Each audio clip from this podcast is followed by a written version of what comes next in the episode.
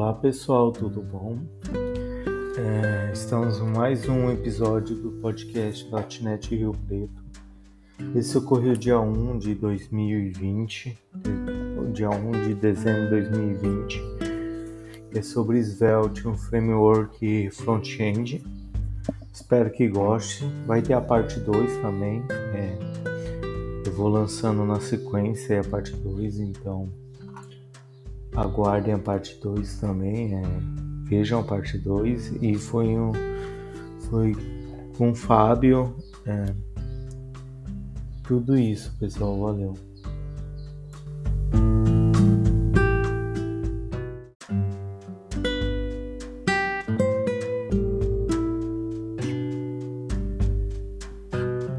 Só fechar o armário aqui.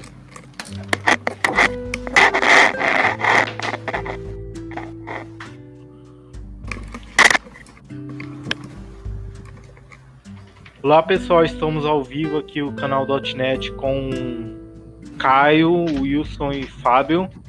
O Fábio vai fazer uma apresentação do Svelte. Então eu vou pedir para o Caio para começar a se apresentar um pouco, falar sobre ele, o que, que ele está fazendo. Boa noite pessoal, meu nome é Caio Vinícius, uh, eu sou programador Hoje, atualmente, mexo com .NET e Angular e estamos aqui com vocês aí para aprender um pouquinho do Svelte. Eu fiquei curioso pra caramba.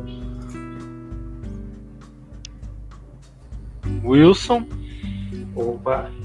Boa noite, pessoal. Eu sou o Wilson, atuo aqui em São Paulo com .NET também, com React, atuo em projetos de VOD, que é Video On Demand. Enfim, é, é isso aí.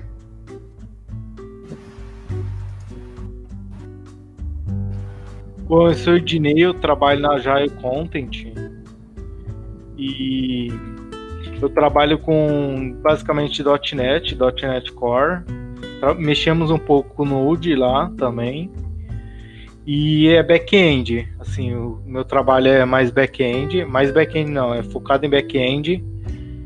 E faz cinco anos que eu estou no back-end. E se, se precisar de alguma coisa, questão de back-end, de front-end, eu, eu só brinco mesmo. Eu conheço um pouco de Angular e React bem pouco, mas é, o Svelte eu cheguei a brincar um pouco e eu vou aprender muito nessa apresentação com o Fábio. Fábio, você pudesse se apresentar? Beleza. Boa noite, galera. Hoje eu vou ser o apresentador aí da, do Svelte. É, meu nome é Fábio, eu trabalho com desenvolvimento já faz um pouquinho mais de 10 anos. É, a minha stack principal, toda a minha experiência que eu tenho hoje profissional é com .NET. Então, mexi por muitos anos com ASP.NET MVC, com Web API. Hoje eu estou lá na Agile Content junto com o Ednei, continuo mexendo com .NET. Mas já tem uns dois anos que eu comecei a mexer com JavaScript. Assim, já mexi com JavaScript, lá jQuery, usei algumas outras bibliotecas aí, mas que eu comecei a me interessar mais a fundo, né, com essas frameworks reativas, com Node.js, eu estou fazendo um projeto aqui de jogo pessoal, usando TypeScript, Node.js, Mongo, então, essas coisas mais atuais. É, e eu já mexo com Svelte desde quando esses dois anos atrás, quando eu comecei a pesquisar JavaScript, eu peguei um demo para fazer de React, Angular, Vue e por último o Svelte, que foi o último que eu descobri. E logo que eu descobri o Svelte, eu desisti dos outros três. Eu foquei no Svelte. É, até mexo um pouco com React, porque do meu trabalho antigo a gente estava começando a utilizar lá mas eu tenho mais experiência com Svelte. E conversando com o Ednei esses dias, ele, ele viu no meu GitHub, né? Perguntou e pediu essa apresentação. Eu acho que é interessante apresentar, inclusive esse ano eu estava conversando com eles aqui, eu não tinha mexido muito com Svelte, não mexi muito com Svelte esse ano, mexi mais ano passado e ano retrasado. E essa semana, de semana passada para cá, eu pesquisei algumas coisas e achei algumas coisas interessantes de comunidade que eu nem sabia que estavam sendo criadas. Eu vou passar aqui daqui a pouco o link. Mas é isso. Vamos, vamos para a apresentação. Vou apresentar a sua tela. E. Bora lá. Pode começar, Fábio. Beleza. É, depois eu vejo com o Ednei como é que eu compartilho essa, essa apresentação, mas bem tranquila. Quem quiser dar um print aí, meu LinkedIn no GitHub. Eu não sou muito fã de rede social, então eu até tenho conta no Facebook, mas não uso Instagram, essas coisas. Mas quem quiser entrar em contato aí, esses dois são os lugares onde eu sempre respondo. Pode, pode mandar mensagem lá que, que eu respondo assim que eu ver. É, então, minha apresentação ela tá bem simples, ela basicamente que só tem os links e, e eu vou explicar mais ou menos e depois a gente vai para um pouco de código para vocês verem como é que funciona na prática. Acho que essa é a parte mais interessante. Eu gosto muito de codificar, então. Então, aqui eu tenho um link aqui do que é o Svelte. Então, você tem o site do Svelte. É... Tem aqui embaixo também o link onde o Rich, Rich, Richard Harris, que é o cara que criou o Svelte, ele é um jornalista que trabalha na, no New York Times. E é muito interessante, quem, quem tiver a oportunidade entra nesse link. É em inglês a apresentação, mas ele explica como que surgiu a ideia, como que o, por que que ele pensou nisso e, e é muito interessante, é, é, muito interessante mesmo. E respondendo a pergunta, o que é o Svelte? É, inclusive ano passado ele postou esse esse gist aqui explicando o que que ele acha que é o Svelte.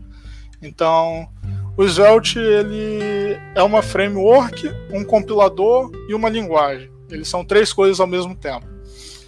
Ele é uma linguagem porque dentro do no Svelte você vai programar escrevendo em arquivos .svelte e o compilador vai pegar esse código que você gerou, que você escreveu, vai transpilar, né, ele vai pegar o seu HTML, seu JavaScript, o seu CSS, vai analisar aquilo e vai reescrever ele em um JavaScript final, de forma que, em teoria, ele vai, vai ser melhor do que o código que a gente escreve. Então, por ser um compilador, por, por ele fazer essa, essa transpilação, ele não precisa de Virtual DOM, que é o caso do React, do Angular e das outras ferramentas e então ele abstrai essa camada, ele tira essa camada de, de virtual, abstrai não, ele remove essa camada de virtual DOM e por isso que o, o, o Svelte costuma ser mais rápido. Na maioria dos casos, você pode pesquisar aí, vai ter vários gráficos, várias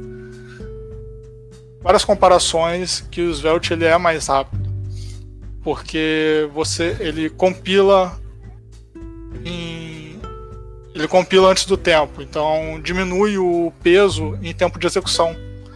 Você não vai ter toda aquela toda aquela framework pesada em cima rodando no seu navegador, porque o código já foi compilado e otimizado para executar só o necessário. E isso também diminui o tamanho da aplicação, o tamanho do seu código final, o bundle. Porque ah, hoje em dia até já tem bastante uh, o React, todas as outras frameworks já. Eu vou falar bastante sempre em React para ficar mais fácil do que ficar falando React, Vue, Angular. Hoje a maioria dos desenvolvedores pelo StackShare usa React, então sempre quando eu falar React, saiba que eu estou comparando com todas essas outras frameworks reativas. É, então, o, normalmente, é, hoje em dia elas já, já usam tree shaking então eles já conseguem diminuir bastante código, mas o Svelte já faz isso já há muito tempo. Desde quando eu comecei a mexer com ele, ele já fazia isso. Então, além de gerar o código final pequeno, ele só gera exatamente o que você precisa, o que você usa, né? O que você escreve ali mais um pouquinho que ele usa. Então, um Hello World, por exemplo, não lembro o número exato, mas quando eu vi as comparações que eu comecei a mexer, era 9 KB, enquanto você ia pegar um React dava quase 300 KB. Um Angular nem se fala. Então, esse bundle size dele é bem pequeno. É, então, como funciona o Svelte? Eu acho que até meio que respondi junto, ele é um compilador, então é um transpilador, né? Porque ele vai, ele vai compilar, vai pegar o seu JavaScript, o HTML e CSS e vai reescrever ele em JavaScript. É, aqui, esses dois links aqui, é, eu peguei na comunidade, isso já faz um tempinho que eu vi lá, que eu achei muito interessante, que esse Lee Houghton, não sei como é que fala isso, nem sei se é o nome dele, mas ele explica passo a passo como é que é feita essa parte da compilação, da transpilação. Então, quem tiver interesse aí em ver isso, é... depois eu vou, vou, mostrar um exemplo no, no REPL do, do site do Svelte, mas é muito, muito legal. É... Links, como eu falei, minha apresentação é basicamente links. Comunidade, a maior parte da comunidade que você vai encontrar do Svelte hoje é no Discord. Você pode entrar lá, tem milhares de pessoas online e, e conversando o dia inteiro. É, costuma ser em inglês, é, acho que é a língua universal da programação normalmente é o inglês. Então, mas claro, você vai encontrar alguns brasileiros, italianos e indianos e gente do mundo todo lá. É, é muito interessante entra lá e aproveita.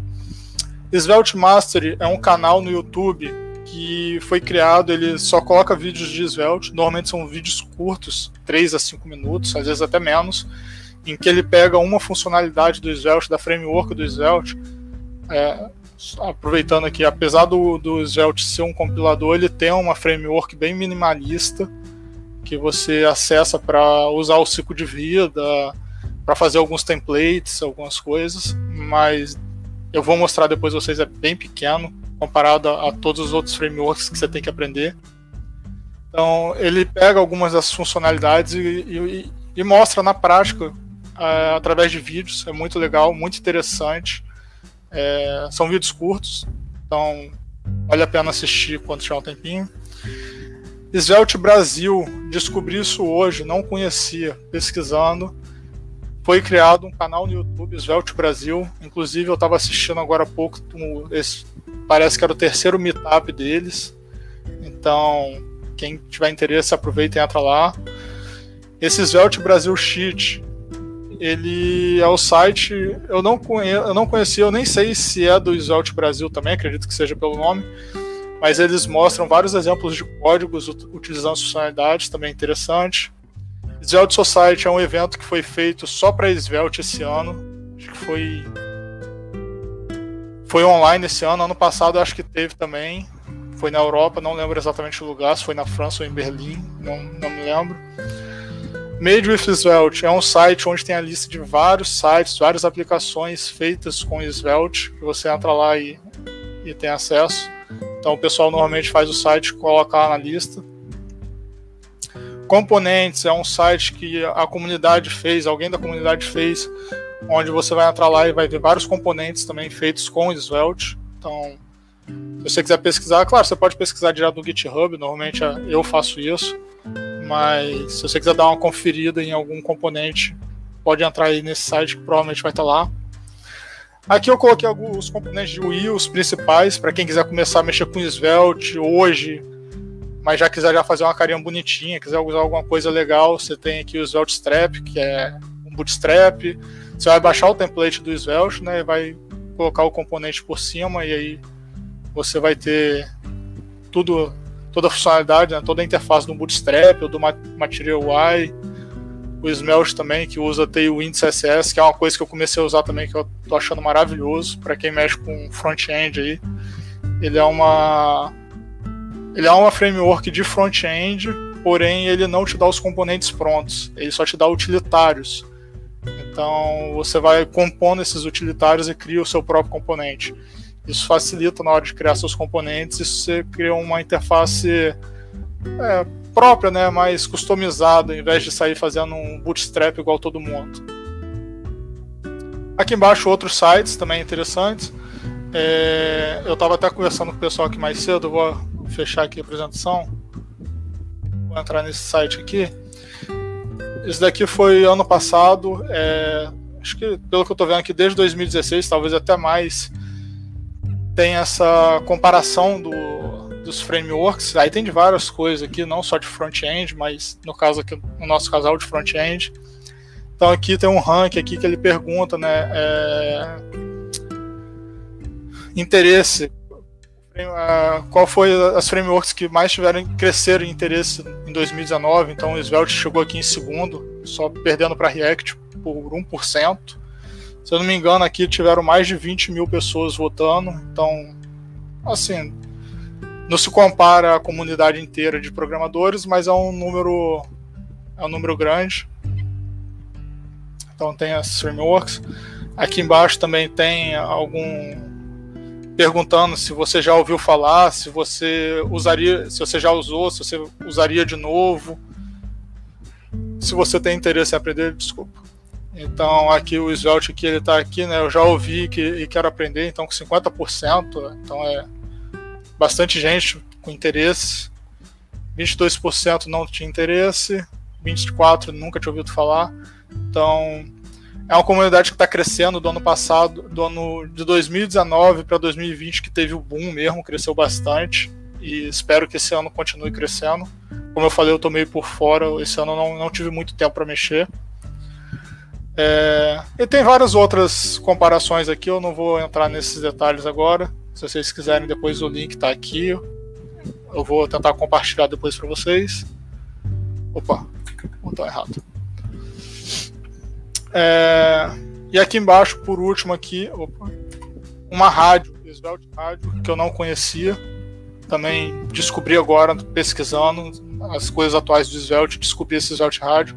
Parece que são vários podcasts. Inclusive, esse daqui de cima eu estava ouvindo agora há pouco. Eu só vi o começo, mas muito legal. Que é o Richard Harris e o Evan conversando. Evan é o cara que criou o View. Então, são, do, são dois radialistas, mais eles dois, dois apresentadores, mais eles dois. E. Tá. Eles comparam, né? Um, entre as duas frameworks e sacaneiam o React também. E, então, bem divertido aconselho. Só que, como eu falei, é em inglês também, então quem souber inglês aproveita. Quem não souber, tenta também, vai, aprende um pouco, ouvindo algumas coisas diferentes. É, além do Svelte, o Svelte ele é o. é a frame, eu vou chamar de framework, apesar de eu já ter falado que ele não é exatamente uma framework, mas vamos tratar ele como framework fica mais fácil de entender. Então, o Svelte ele é como se fosse uma framework de componentes. Você vai criar componentes em JavaScript HTML e CSS. É uma framework de front-end, né? E ele normal, ele, ele próprio, o próprio Svelte, ele não te, ele não te diz, por exemplo, como ele não é muito, como é que eu posso, fugiu a palavra, é opinado. Então, ele não tem opinião, por exemplo, de como você deve fazer uma rota, de como como você deve rotear o, a sua aplicação, é, como você deve. Igual o Angular, o Angular é bastante opinado. O Angular tem a camada como fazer os serviços, como fazer uma factory. O Svelte não, o Svelte ele, é, ele tenta ter o mínimo possível de, de opiniões. E aí, em cima do Svelte, foi criado o Sapper. O Sapper ele usa o Svelte, é você desenvolve usando Svelte, só que aí ele já tem algumas opiniões. A principal dela é a parte de, de rotas, como você vai fazer a rota. Claro que você pode sobrescrever, é, mas ele já te dá isso nativo. Além disso, ele também te dá a funcionalidade de exportar páginas estáticas ou usar server-side rendering. Só que o Sapper foi, foi assassinado mata, é, tá descontinuado e agora vai surgir, já tá surgindo o Svelte Kit, porque eles perceberam que o, o Saper já é um pouco mais antigo, já, já desde 2018 eu já sei que ele existia, eu não sei quando que ele começou, mas foi próximo disso. E para aproveitar todas essas tecnologias novas do JavaScript, que está crescendo bastante, né, o ECMAScript, eles resolveram reescrever e aí eles estão criando agora esse Svelte Kit, que além disso que o Saper já fornecia, ele também está bem mais rápido, fenomenal. Eu vi alguns exemplos, porque hoje a gente programa usando o React, o Angular, o próprio Svelte. A gente costuma usar o Bundler, né, um Webpack. No caso do, do Svelte, o mais comum é o. Oh meu Deus, minha memória hoje está falhando. É o Rollup. Tem o Nolap também que surgiu. Só que essas ferramentas, esses bundlers são lentos e o Svelte Kit ele pensou numa forma de, de, melhor, de, de compilar só o que você realmente precisa que seja compilado naquela hora, tirando proveito das sintaxes novas, né, do import, export, da modularização nativa agora do JavaScript, e usando o bundler do o Snowpack, então, hoje, se você usa o Rollup, o Webpack, à medida que sua aplicação vai crescendo, o, as compilações costumam ser mais demoradas. E com o Svelte Kit, não. É, sua aplicação hoje, daqui a um ano, independente do quanto ela tenha crescido, você sal, salvou o arquivo ali, o refresh é instantâneo. Inclusive, não, é, normalmente não tem refresh, ele só atualiza o componente e ele ainda consegue manter o estado do componente. Então é bem interessante. É, tá surgindo ainda, ele está como a versão Next lá no, no GitHub, mas o pessoal já está começando a usar, a usar já, bem interessante. E vou aproveitar. Alguém tem alguma dúvida do que eu falei até agora? Tô indo muito rápido, tô indo devagar. De repente eu devia até ter perguntado isso antes. eu tenho costume de falar rápido mas. Pode falar aí. Vocês estão com alguma dúvida? Caio, Wilson e pessoal do YouTube também? Ah, não, não. Ah, aqui tudo tranquilo. Sendo bem legal. Uh, talvez esteja dando um passo um pouco maior que a perna, mas o Fábio, é, o Svelte também suporta TypeScript? Você consegue colocar TypeScript nele? Sim, o Svelte normalmente, é, o Svelte puro, o ele não tem suporte a TypeScript, mas a comunidade criou um plugin que você consegue instalar ele e você consegue utilizar TypeScript sem muitos problemas. O Svelte Kit, que é o que está nascendo agora, ele já vai vir com suporte a TypeScript nativo. Então, inclusive, quando você entra lá para baixar. Ah, o Svelte hoje, quando você entra lá, eu vi hoje isso lá no template, ele tem um arquivo JavaScript lá que você pode executar ele, que ele converte seu o template padrão do Svelte para um template de TypeScript. Mas eu ainda não cheguei a usar TypeScript com Svelte. Mas tem suporte sim. Mais alguma dúvida, alguma coisa? Acompanhando, o Divandra acompanhando. Cara da, da Jaya também. Galera parceira. Por enquanto não, né, Divandra? É... Então, a única dúvida que eu tinha, acho que você já, já falou, que é do Tailwind, que eu achei sensacional quando eu ouvi falar, mas você já sanou essa dúvida, né? Você já falou que é possível, né? E, tem um exemplo disso, usando Tailwind com material design, né? No, no Svelte, né? É, depois eu posso abrir aqui de até de uma entrevista que eu fiz uns dias atrás aí que eu. Ah não, foi com React. Eu posso abrir o meu TCC aqui e eu mostro algumas coisas do, do Tailwind no final. Como é que funciona, mais ou menos. Certo. O Tailwind ele é um pouquinho chato de configurar, mas depois que você consegue configurar, ele, ele é maravilhoso. é... Beleza. Vou partir para o código. Deixa eu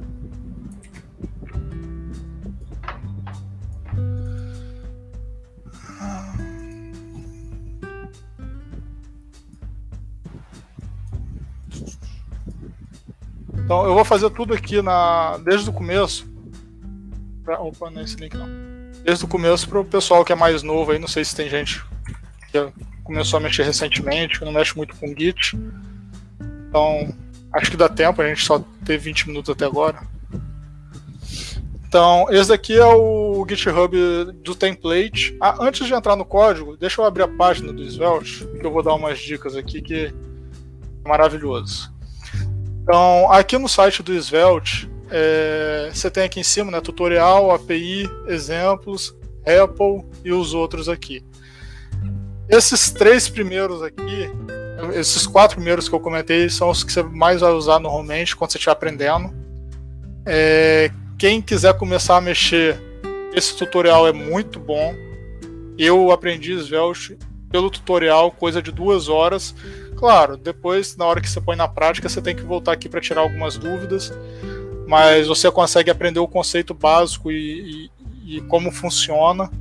É bem legal, bem simples, são 19 passos aqui, mas é interativo, você lê e depois você, você aperta aqui embaixo tem um botãozinho, deixa eu ir pro próximo aqui. Tem um botãozinho que ele já faz para você se você tiver preguiça de digitar, né? É, mas bem legal, aconselho todo mundo a fazer, mesmo os mais experientes. É bom que você conhece como é que é a sintaxe, é, o que, que tem de diferente. Sim, documentação oficial é sempre bom acompanhar, né? Sempre tem alguma coisa que Isso. você não viu. Isso. Aqui a parte da API, vocês vão ver que, como eu falei, é uma framework bem minimalista. Tirando essa parte aqui de template de sintaxe, que, que é para você fazer um loop, alguma coisa assim, você vai ter essas diretivas aqui já que te dá para fazer um bind. O Svelte, assim como os outros, ele é one-way bind. Então, normalmente, o, você passa a propriedade para o filho, mas se você alterar no filho, ele não, ele não, não altera no pai. Para você fazer isso, você tem que disparar um evento para cima. Fábio. Oi. Desculpa te atrapalhar. Tem como você dar um zoom? Acho que o seu monitor é. Ah, é porque ele é uma resolução bem, bem grande. Deixa eu então, fazer melhor. Deixa eu já diminuir a resolução dele. Na verdade, eu vou talvez só colocar o monitor. É, Não, vou colocar colocar aqui, acho que 1600 por 1024. Vamos ver como é que fica. Deixa eu ver. Acho que agora tá legal. Acho que... Melhor aí? Pra mim melhorou, não sei. Edivando, melhorou pra você? Posso colocar 1024 também, mas eu acho que vai ficar bem. Acho que tá bom desse. Deixa eu ver aqui essa aqui.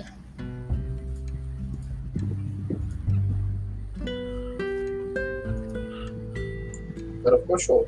Melhorou. Bom, tá bom. O Divan tá também tem um monitor Ultroid é, também. É porque o meu é um Ultroid de 29. Aí, inclusive, quando vai fazer alguma, alguma apresentação lá no serviço também, o pessoal reclama também, né? Que tá pequena a, a, letra. É, então. Mas como é. eu tava falando, é uma framework bem, bem pequena aqui, você vai aprender rapidamente, não tem muito mistério é, o ciclo de vida. E negócio que fica subindo sozinho. Vou clicar aqui. Deixa eu ir clicando aqui. Então, a parte da framework mesmo, que é o runtime, que vai ter o ciclo de vida, vai ter algum, alguns utilitários aqui. Essa daqui. Então, o ciclo de vida são, são quatro ciclos de vida. Amount, que é quando a, o seu componente termina de ser exibido. Ele já montou o DOM, né?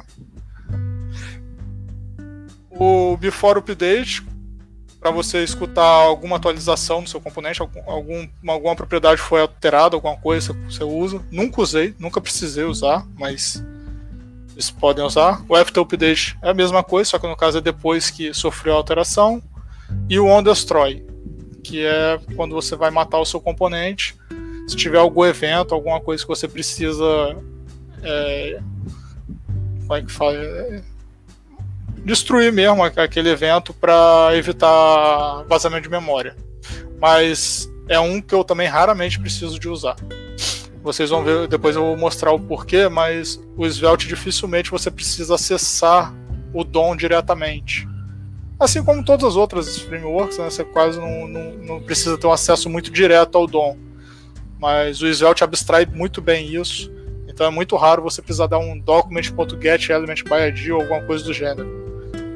Então, normalmente você não precisa. Os eventos também você não precisa. O, o evento você vai usar um que ele chama de diretiva, você vai usar um on customizado do, do próprio Svelte, e ele mesmo, quando destrói, já mata esse evento para você, então você não precisa se preocupar.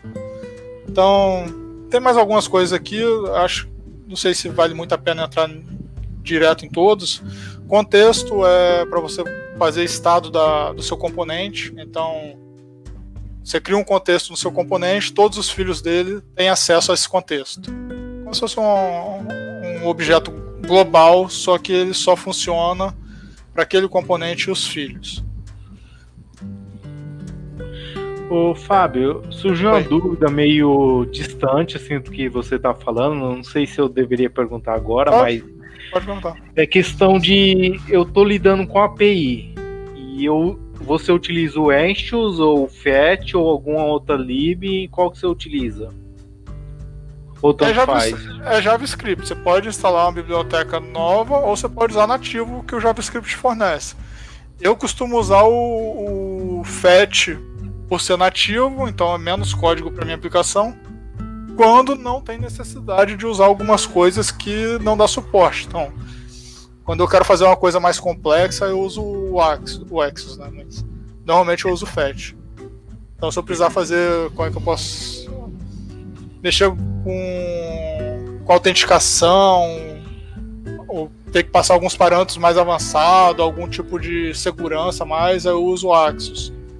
Agora, se eu só vou fazer um request, ficar fazendo request, post simples, assim, ou uma autenticação básica só via token, eu uso o FET. Inclusive no, no demo aqui eu vou usar o FET. Uhum. Posso instalar o Axis depois também, só para mostrar. Mas é igual, é igual aos outros frameworks. É, você pode instalar qualquer, frame, qualquer componente aí do NPM que vai func deveria funcionar, porém pode ser que tenha o. Pode ser que tenha um. Não, vai, vai, vai funcionar assim. Se ele tiver. Se ele foi export, se ele foi compilado, né? Se o seu, esse componente está pegando, ele é modularizado, ele vai funcionar. Uhum. Era mais uma dúvida mesmo qual que você usava. Não sei se o Wilson quer complementar qual que ele usa também, ou o Caio.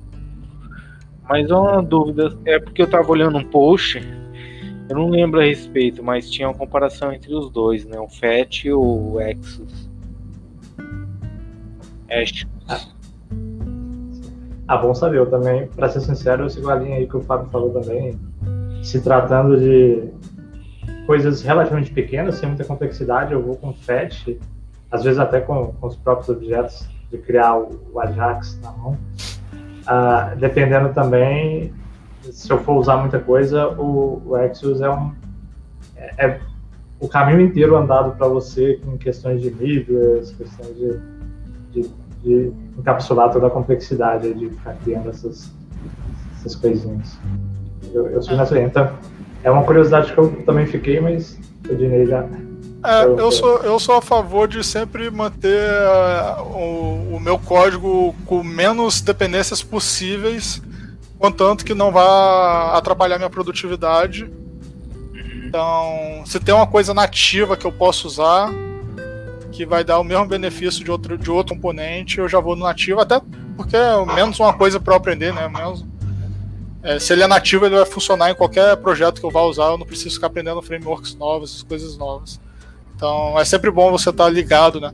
A sintaxe nova do JavaScript, nossa, tem umas coisas muito legais, é, desestruturação, é, várias, várias coisas, inclusive aqui, ó, que não sei, para quem não conhece, não sei o nível do pessoal que está aqui, mas quando eu for, for, escrever o código lá, eu vou falar um pouquinho, só dar uma, uma prévia né, do que, que isso daqui significa para ajudar. Aí vai ter gente que não conhece. Então, é isso. Só vou, vou falar só sobre mais uma coisa aqui, que é as stores. Cara, store é um, uma coisa linda que quando eu conheci Svelte foi um dos principais motivos de eu ter vindo para esse, porque eu estava aprendendo Redux. Na, é, eu tinha começado a mexer com React, né, eu tinha feito os testes, do, da, das outras frameworks eu decidi ir com React, e aí eu fui aprender o Redux. E aí quando eu vi o Svelte, vi essa história aqui, eu falei, dane-se o Redux, eu não quero isso pra minha vida. É, Store é para tratar também estados. Então é, é uma parte, uma framework própria interna aqui para trabalhar com estados. Só que ela é bem, bem simples, porém ela é bem extensível, você consegue fazer várias coisas com ela e ela é nativamente reativa. Então você não precisa usar um RxJS ou alguma coisa do gênero. Ela já é reativa nativamente. E o Svelte ele tem um, um atalho para trabalhar com essas coisas nativas também, para você não precisar ficar fazendo subscribe e depois unsubscribe. É. Mas eu vou entrar mais em detalhes depois. Mas essa questão do dólar aqui, o prefixo dólar. Deixa eu fechar isso aqui. Então, eu gostei muito do que você falou do Store, eu não conhecia. E essa questão de ser reativo eu também gostei muito, né? De. E eu tô muito interessado nisso aí, cara. Ser... É. Muito interessado mesmo em aprender, em dar uma olhada nisso aí, porque o RxJS eu acho uma, uma coisa maravilhosa, cara. Um, um negócio e escrito em várias linguagens, né? não só em JavaScript, né? E o Angular abraçou de um jeito aquela, esse RxJS. que tipo, vem pra mim um Angular. Sim. Mas tem C Sharp, tem outras linguagens, o RX, né? É, com outros nomes, a reatividade, né? tudo a mesma coisa. Depende de linguagem, né?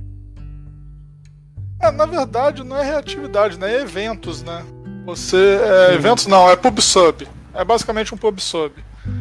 Você cria um, um buffer, por exemplo, e fica ouvindo o que passa ali dentro. E aí você pode ouvir uma vez só, que aí normalmente seria essa reatividade, né? Você foi alterado, você ouve ele e aí já para de ouvir, porque você só precisava ouvir uma vez. Ou você pode continuar ouvindo e para as próximas vezes que tiver algum alguma alteração, você vai continuar recebendo esse, esse, evento de volta ali, esse callback. E isso é a reatividade. A reatividade nada mais é do que ficar ouvindo eventos. É, eu, eu, acho que é, é o padrão observable, né? Nada mais é. Isso, o padrão observable. Eu tava tentando lembrar esse nome. Sim, sim. É o padrão uh, é, que a gente chama de reatividade, a gente confunde vezes. Mas eu achei, achei muito, muito massa a questão do Star. Ah, só defendendo aí também um pouquinho o lado do React. Redux realmente, graças a Deus, inventaram a Context API. Acho até que talvez foi um pouco influenciado pelo Svelte, pela facilidade. Qual a que é? API, a Context API, que é a nova ah, maneira de compartilhar status. Aí, é, ela simplificou 100%. Eu mesmo não uso o Redux faz um bom tempo. É, simplificou, ah. mas eu ainda prefiro do Svelte. Depois eu vou, eu vou eu vou inventar algum exemplo aqui na hora para usar o. Opa! ah, bora lá. E, e também a questão do RxJS que o, que o Ednei comentou. Aqui na empresa, o pessoal de iOS usa, o pessoal de Android usa, e às vezes, dependendo do projeto, front-end a gente usa também. E, e, é perfeito, porque a assinatura dos métodos é praticamente a mesma em qualquer plataforma que você tiver. E a gente acha isso muito, muito massa, que não precisa ficar se adaptando dependendo Sim. da plataforma. É, o, a Store ela, ela só tem três, três métodos, se eu não me engano. Ela tem o, o subscribe, o set e o unsubscribe. Então, se você vai trabalhar com reatividade, você precisa de, daqueles, daquelas outras utilitários que o RxJS fornece, que tem várias. Nem vou saber falar aqui todos, porque eu mexi muito pouco com o RxJS. Você vai. Seria interessante você instalar o RxJS e, e usar junto também. Tem um benefício também que eu vou, eu vou falar depois. Quando eu explicar sobre essa questão dessa sintaxe aqui, ela se aplica também ao RxJX. Tá? Na verdade, é o padrão observable. Então, se você tiver um objeto que tem a função. É uma classe que tem a função subscribe. Uh, eu não lembro. Eu não lembro quais são os três métodos, mas são é subscribe, set e o, e o unsubscribe. São esses três você pode usar essa, essa sintaxe aqui e isso daqui vira uma variável reativa. Então, assim que mudar o valor, já vai sofrer a reatividade aqui. Não precisa dar o ponto subscribe e fazer o callback. Isso aqui já vai ser atualizado automaticamente, essa variável.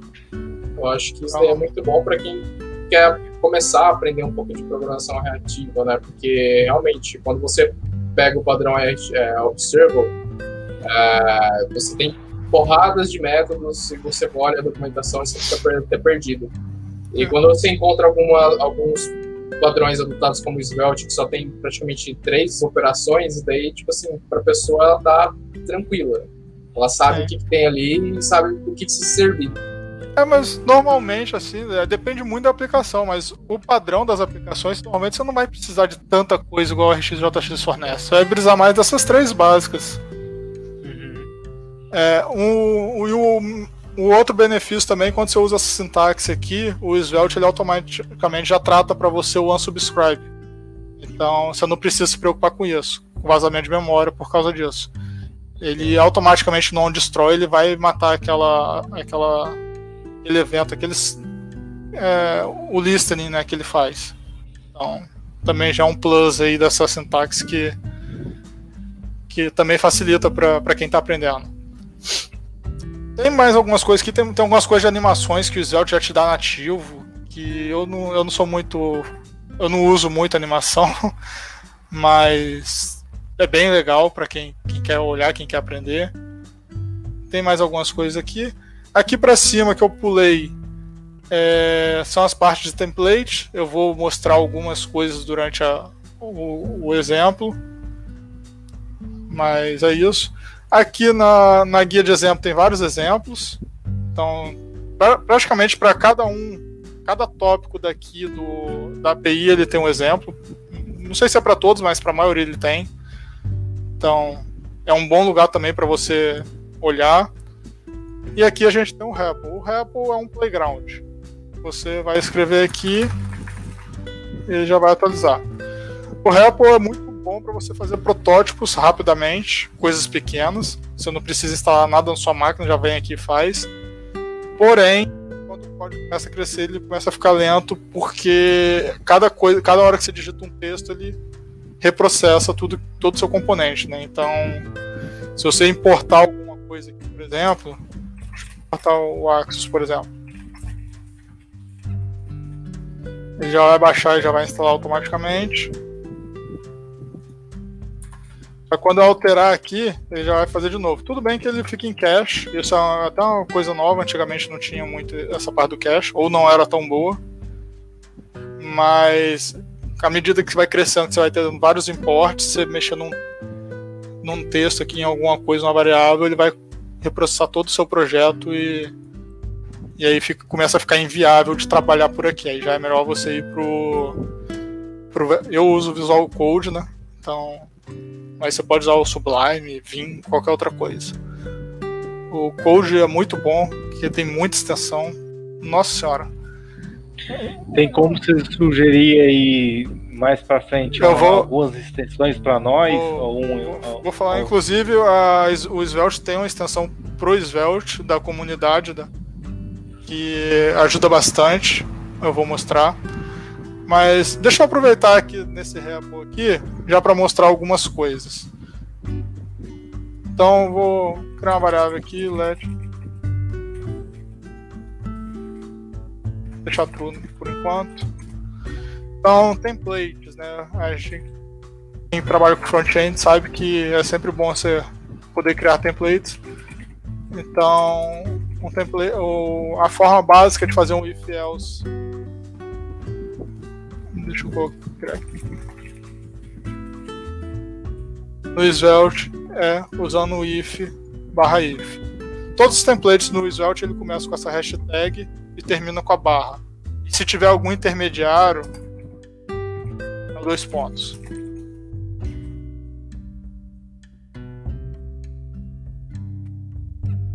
Então eu vou mudar aqui tudo para false.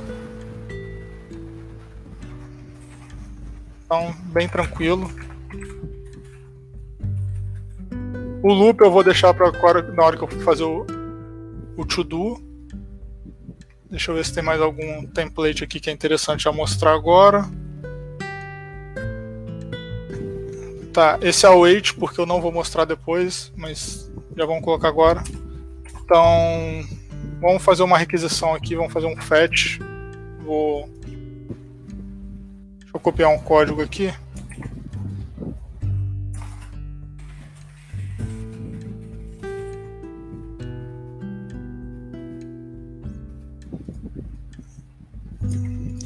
Então, isso daqui é uma API pública e é um repositório de de, de, de API mesmo para você entrar e fazer mock.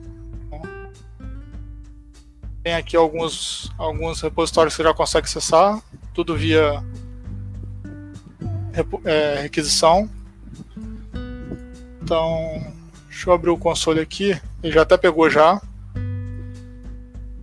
Então, para quem não conhece o FET, é o, como a gente estava conversando antes, né, a nova forma de fazer Ajax, para simplificar a explicação.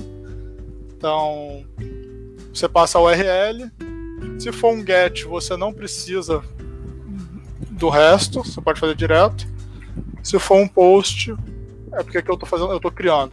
Se for um post, você vai passar o método e vai passar o body dele como JSON. Então, deixa eu fazer o fazer o get, que a gente vai pegar os dados. É, como eu estou usando a sintaxe await, eu preciso encapsular minha função como async.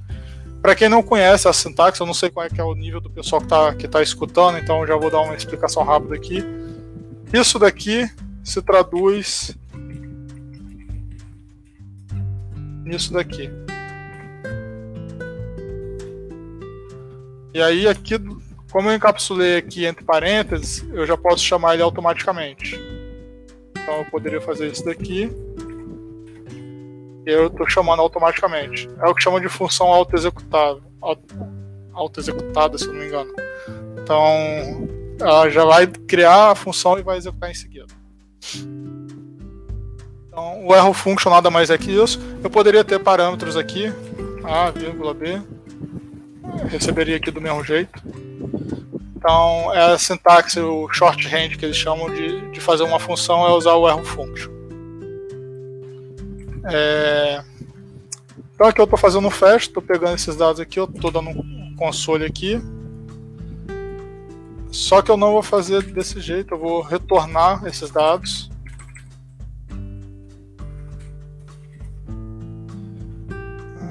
Vou colocar com promise mesmo.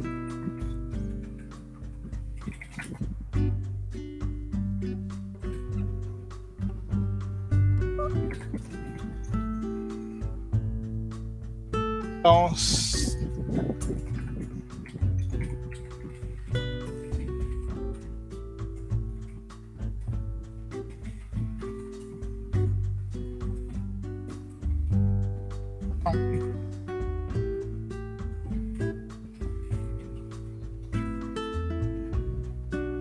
Agora só um momento que eu raramente usei isso, eu tenho que lembrar qual que é a sintaxe dele. Só um segundo.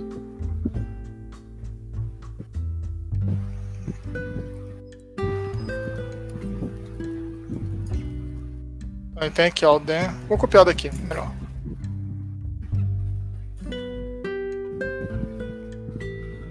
Ah.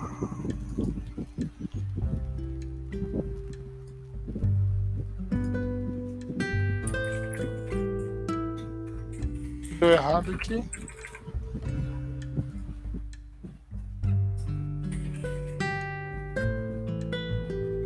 Vários assim que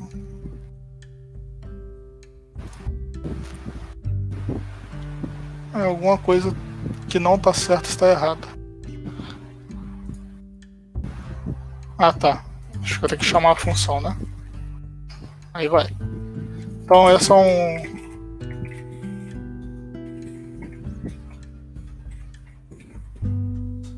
Então aqui ele pegou. Isso aqui é um template para você trabalhar com, com coisas assíncronas, com métodos assíncronos. Eu não costumo usar, mas é legal para ter, para fazer um loading, por exemplo, um componentezinho de loading. É, é legal, é, rápido, é mais rápido de fazer. Então você pode usar.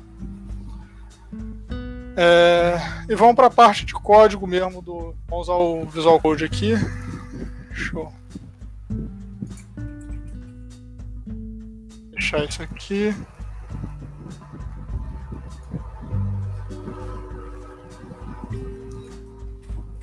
Um aqui.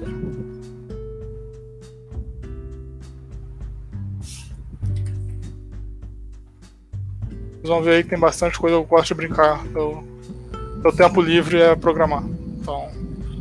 Cara, é, eu acho que é. Eu também. O meu, tempo, meu hobby é programar, cara. Ah, eu falo com minha esposa que ela tem que achar um hobby igual ao meu, que, ela, que eu gosto, bicho. Eu programo feliz. Quando eu tô programando, eu tô feliz. É.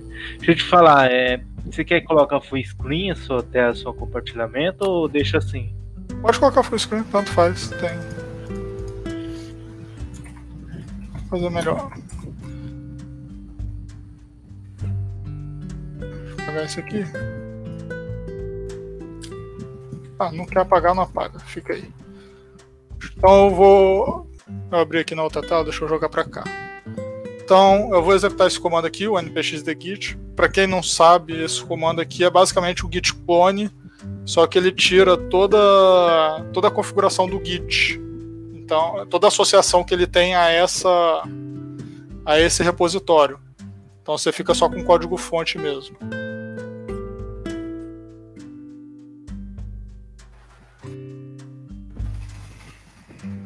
Vou colocar só app.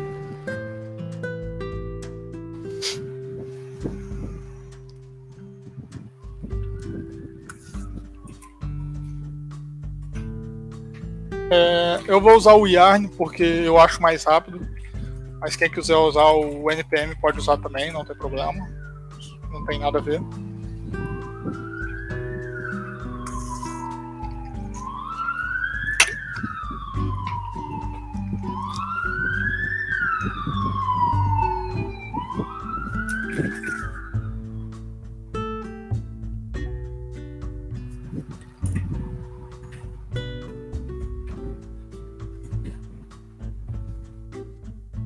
Fechar esse monte de coisa aqui. Então, vai ficar um pouquinho pequeno aí, mas é só para que eu consiga mostrar os dois ao mesmo tempo, a, a página e o código. Então, deixa eu diminuir isso aqui também. Então já deu o yarn, é, o install, né? Se você entrar aqui no package, ele tem os scripts prontos. Então o dev é para você rodar ele em modo dev, que fica que faz o hot reload automático quando você quando você altera alguma coisa. Eu tenho uma pergunta, esse roll up, ele é aquela biblioteca de bundle? Isso, o rollup é básico é, é igual o webpack, serve para a mesma coisa. Então ele faz bundle, ele para você fazer também. Não sei explicar, mas é, é, é uma outra versão do Webpack. Então, ele tem algumas coisas que já configuradas nele, que é do próprio Svelte, que ele que precisa para rodar. Não vou entrar muito em detalhe aqui não. Aqui, às vezes você precisa mexer para algumas coisas, às vezes você quer criar um um web component nativo, aí você tem que mudar alguma dessas configurações. Você quer usar algum, algum plugin de bundle, igual tem vários para webpack, também tem para rollup, para fazer minify, apesar de que eu acho que já faz nativo quando você dá o deploy de produção. Mas você pode usar tudo aqui. Uma pergunta, você está usando a versão Next do, do Não. Svelte ou a versão atual? A versão Não, estou usando a atual. A Next é o Svelte Kit. Eu não vou entrar, eu não vou usar ela agora não, porque eu nunca usei ela. Eu tô com medo de dar problema. Aham. Vai saber. Aí, pô, eu já vou, Mas já é vou bater versão- a cabeça aqui em algumas coisas, então. Mas Usar é uma uma versão desconhecida. essa daí. Pois essa daqui é. Next eu não sei como é que tá. Ela pode ser que não. A Next ainda é meio beta, né? Ela não tá. Ela não tá pronta. Então, provavelmente você vai, vão encontrar alguns problemas. Mas tem muita gente já usando já pra testar. Na comunidade lá o pessoal pergunta bastante, inclusive. Tem previsão quando vai ser a Next ou Não. É, deixa eu até aproveitar aqui. Esse aqui. O link aqui, tem um link aqui. Cadê? Esse link aqui do Zelt Kit, deixa eu abrir ele aqui. Ele explica aqui o que, que é o Zelt Kit, o, que, que é, por que, que foi criado e tal. E eles explicam também por que que por que, que eles não não anunciaram uma data ainda definitiva de lançamento. Eles estão fazendo, todo mundo pode acompanhar no blog e tudo mais, mas eles não, não forçaram uma data ainda para não, não prender eles a ter que entregar um negócio na data e eles terem que programar algumas coisas de um jeito, não vou dizer meia boca, mas sem pensar melhor antes, na melhor forma de fazer. Né? Eles querem já começar um projeto bem, bem completo e bem, bem limpo, para não ter que matar e depois criar uma outra versão igual que eles fizeram com, com, com o Saper. Então, então, aconselho também a entrar nesse link aqui quem quiser. Deixa eu aproveitar aqui. Deixa eu fazer uma coisa aqui. Ah,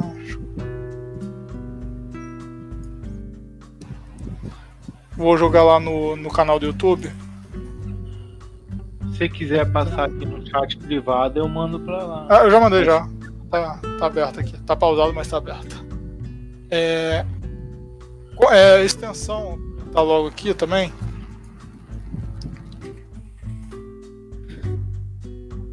É, para o Svelte, a extensão que você vai precisar, que você vai usar essa daqui, Svelte for BS Code, ele automaticamente já pega. Ele pede aqui para adicionar, mas eu nunca precisei não, ele já foi. funcionou direto. Só de instalar ele já, já funcionou. Então. Isso daqui vai te dar IntelliSense, vai deixar bonitinhas as cores e tudo mais. É, eu não gosto de usar modo noturno, tá? Então. É, vocês vão ver a tela branca mesmo. Desculpa aí. Sei que tem gente que gosta, eu não sou muito fã não. Mas voltando, o único plugin que você realmente precisa é esse. Tem alguns outros plugins aqui de snippet, tem plugin de auto import, eu, acho que até tem alguns, mas aí não é nem pro Svelte, é... deixa eu pegar um installer. Então eu tenho esses plugins aqui que faz o auto import, auto tag, esse auto rename tag é muito bom, que é uma coisa que tem no, no Visual Studio, mas não tem no, no Code, né? Que você tá fazendo, se abrir uma tag lá, uma div, um H1, você quer mudar para H3, você mexeu no lado esquerdo, ele já atualiza do lado direito, você não precisa mexer nos dois. E o auto import também é muito bom. Você começa a, a digitar e ele já te dá já para você importar. Mas eu acho que esse aqui só funciona. Ah, tá, tá aqui no script 6, eu não. Acho que ele já, já exibe para você, mas acho que ele não faz o auto import direto, não. Não me lembro.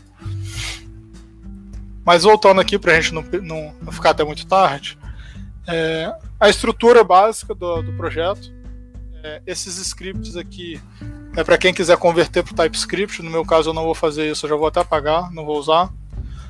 Public é a pasta onde você vai colocar seus arquivos estáticos, então suas imagens, ícone, CSS global, você pode jogar tudo aqui dentro.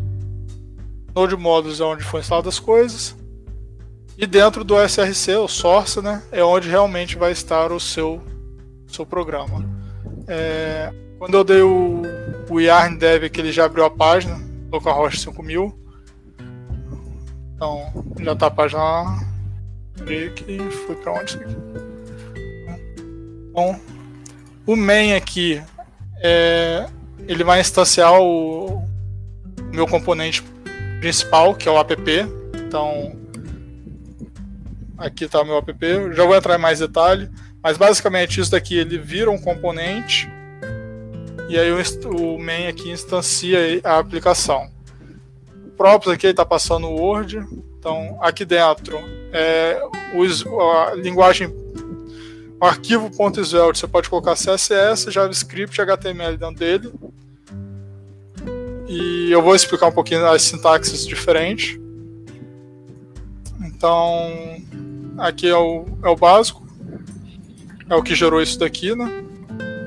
Eu tenho uma pergunta. Esse utilizar o JavaScript, o CSS, tudo no mesmo arquivo, vem do não sei se vem do Vue.js, né, do Vue.js, mas Eu vi isso no Vue.js. Pra dizer a verdade, o, o Vue 3, eu não, não tenho certeza. Não, Não sei se o React também não, tem como. não me processem se eu estiver falando besteira, mas se eu não me engano, surgiu com o Svelte e o Vue copiou na versão mais nova dele. Aham. O React ele tem o JSX, né? Mas aí eu acho que eles us- aproveitaram, tiraram a ideia disso, mas também não tenho certeza, eu tô só chutando aqui. É, o, o padrão no React mesmo é quebrar os arquivos. Ah, eu tenho um companheiro, o Dev, que ele veio do Vue, e ele realmente, de início, ele fazia tudo junto, exatamente assim. E, só que Força a comunidade do React é, força a separar. Eles falam, cara, o que você tá fazendo? Tá tudo junto. Eu, bom, pra- são dois. Pra quem já mexeu, de desculpa te cortar, mas mas tá- pra quem tá já mexeu com os dois mundos, eu te digo que tem, o- tem o lado bom dos dois, dos dois tem um lado bom, mas hoje eu prefiro fazer com o Svelte. É, com o Svelte não, com tudo junto. Sim. Por- É, eu, eu atuei. Pode falar, pode Ah, falar. Pode, Não, pode. Ah, eu, eu atuei com Vue um tempinho também e eu fazia tudo, tudo junto. E foi mais por questão de comunidade. A comunidade lá costuma fazer tudo junto. A comunidade daqui do React, agora que eu atuo mais, costuma fazer separado. Pra ser sincero, assim como você, eu, eu vejo prós e contras em ambos. Então, acaba que. Ó, Eu Eu acho que isso daí vai bem de pessoa para pessoa, né? Eu, por exemplo, quando eu comecei a aprender um pouco de React, que eu tinha os, o componente HTML, JavaScript, CSS, tudo junto, eu quase tive uma síncope. É, eu vou explicar por que, que eu prefiro junto, pelo menos no Svelte. Nos outros eu não. eu- Como eu raramente mexo com os outros, eu não vou, não vou falar que eu prefiro um ou outro. Mas no Svelte, um lado bom de ter ele junto aqui, o CSS principalmente, é porque já. Eu não sei se a palavra existe, mas já é escopado. Vocês verem aqui, eu estou escrevendo main, eu estou escrevendo H1. Mas se eu criar um outro arquivo aqui e fizer um H1 dentro dele, esse CSS não vaza para lá. CSS é só, só pertence a esse componente. Uhum, isso é Então, interessante. Esse já é um dos benefícios. O outro benefício é que o, o- esse plugin do Svelte ele coloca nessa ordem: JavaScript, CSS e HTML. Eu, sinceramente, preferiria que o CSS ficasse por baixo. Por- mas o bom de manter junto é que você consegue ver o tamanho do seu, do seu componente. Uma hora você vai saber que tem que quebrar, que tá ficando muito componentes deveriam ser pequenos. Assim, eu sigo a ideia de que os componentes deveriam ser pequenos. O- Claro, tem alguns que fogem à regra, mas em geral, seu componente ele deveria ser pequeno. Normalmente ele não tem por que ser muito grande. Se ele tá ficando grande, é igual uma função no, no .NET, no, você tá tratando muitas coisas diferentes. Então, você deveria ter que assim, não é que deveria, mas seria bom você quebrar. Então você vê tudo aqui, você tem noção do seu componente por inteiro, diferente quando você separa os arquivos. Ô Fábio, o Edivando fez uma pergunta aqui se tem como separar os arquivos no Svelte, mesmo Tem, gerindo tem, ser junto, né? tem, tem. O Svelte nada mais é do que a- a- o arquivo .svelte, ele se você escreveu a tag script aqui, você pode usar JavaScript normal aqui. Aí você dá um import no CSS, né? Isso, isso. E o HTML, como que você faria? Importar HTML? É, porque é um JS aí, né? Você. Como Tá, que vamos- se... Vamos, vamos começar a fazer então um exemplo que eu acho que vai, vai tirar essas dúvidas de vocês. Beleza. Opa. Ah, só, só um adendo também. A, a questão, mesmo quebrando arquivos separados, mas pelo menos eu tenho certeza que o Vue, o React e agora o Blazor também colocou essa feature, a, o CSS acaba ficando escopado em, em todos aí. Eu só não sei falar do Angular. Mesmo sendo separado? Sim, sim, mesmo, mesmo sendo separado. Porque a separação que eu faço, por exemplo, eu não, eu não junto todo o CSS da página. Eu faço um arquivo no meu próprio componente e eu dou um import dele. Ah, então, ele só vai afetar outro, outro componente se esse outro componente der um import ar- nesse mesmo arquivo, lá do outro lado, que aí realmente é porque o outro componente está querendo usar aquele CSS. Mas no fim eu posso ter todos os componentes. Se você tiver um componente filho, por exemplo, ele não vai para dentro, não? Não influencia, não? Ah, pra ser sincero, um exemplo, por exemplo, todos os meus componentes têm, têm uma classe container. Todos os meus componentes, e cada um, quer dizer, é, praticamente todos os meus componentes têm um, um container ou um wrapper. E, e eles não influenciam entre si, um no outro. Ah, Ah. É porque, porque normalmente quando você dá um import, no- no- antigamente, não faz tempo que eu não mexo com essas bibliotecas, mas quando você importava o CSS aqui, se eu tiver, tivesse um H1 aqui dentro, Sim, sim. Ah, É, um acontecia H1 bastante. aqui dentro, eu fizesse, sei lá, colocasse aqui que o H1 aqui dentro, o H1 também ficaria vermelho. O texto aqui ficaria vermelho. Entendi. E isso nesse- não acontece aqui. Certo. Nesse caso aí, se o H1 estiver dentro de um outro componente, eu sei te falar melhor no React, ah, não vai acontecer. Agora, se os dois H1 estiverem no componente que, que importou aí direto nele, vai acontecer de todos ficarem mesmo.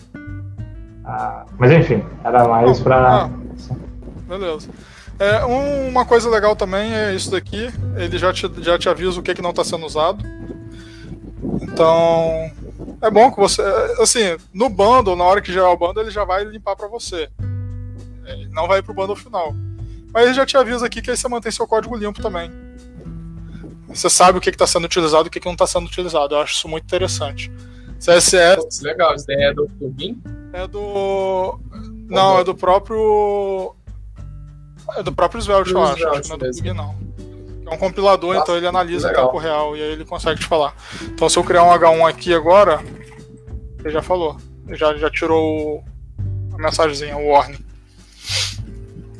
Isso é muito bom. Principalmente com o CSS, que você vai criando um estilo que vai sobrescrevendo no outro, vai criando uma, É. a- cara, CSS é, é complexo. Ah, beleza. É. Vamos, vamos- vamos adiantar um pouquinho aqui o exemplo. Então, inclusive esse exemplo que eu estou fazendo aqui não foi eu que criei, eu estou tô, copiando de um site aqui, mas a gente vai dar uma, uma incrementada nele depois, tá? É bom dar os créditos, né, é, Ah, Fábio? É porque eu não, sei- eu não sei. eu beleza. Eu vou colocar o repo aqui. É um repo, o cara foi e salvou, mas aqui não tem um nome. Então. Ah, mas mesmo sendo um REPL, sei lá, depois passar isso aí como crédito, né? Não, é, é- é- Posso colocar lá, mas eu não tenho. Só tenho um link, né? Então é esse link aqui. Então. Eu vou fazer seguindo ele depois eu vou dar uma, uma mexida. Só que eu vou fazer uma coisa diferente dele aqui. Já vamos começar diferente. Vamos criar logo, logo um outro componente aqui. Para eu mostrar vocês como é que eu passo parâmetros de um componente para o outro, como é que é essa conversação entre componentes. Então eu vou criar aqui um input. Eu vou querer dar um.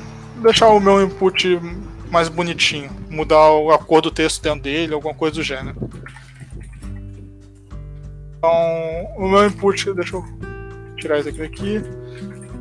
Então, o meu componente input, ele recebe essa variável new item. New item tá feio, vou colocar value. Então, o que, que é isso daqui? Esse componente input, ele exporta essa variável. Ele está exportando, exportar não é exportar de tá exportando, ele dá visibilidade a essa variável. Então, quando eu instanciar ele aqui, eu posso passar um valor para essa variável aqui dentro. Na hora que eu, que eu usar o input vai ficar mais, mais fácil de entender, mas eu acho que não. Então eu vou criar um input. Por, por enquanto eu vou só fazer isso daqui, bem, bem simples, não vou nem colocar nada dentro dele não. Aqui dentro eu vou dar um import.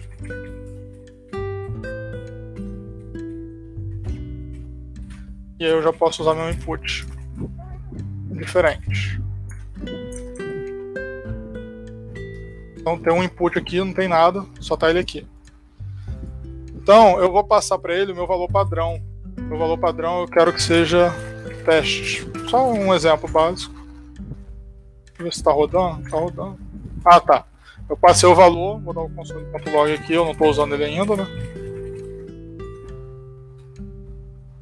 Só que no meu log eu recebi o teste.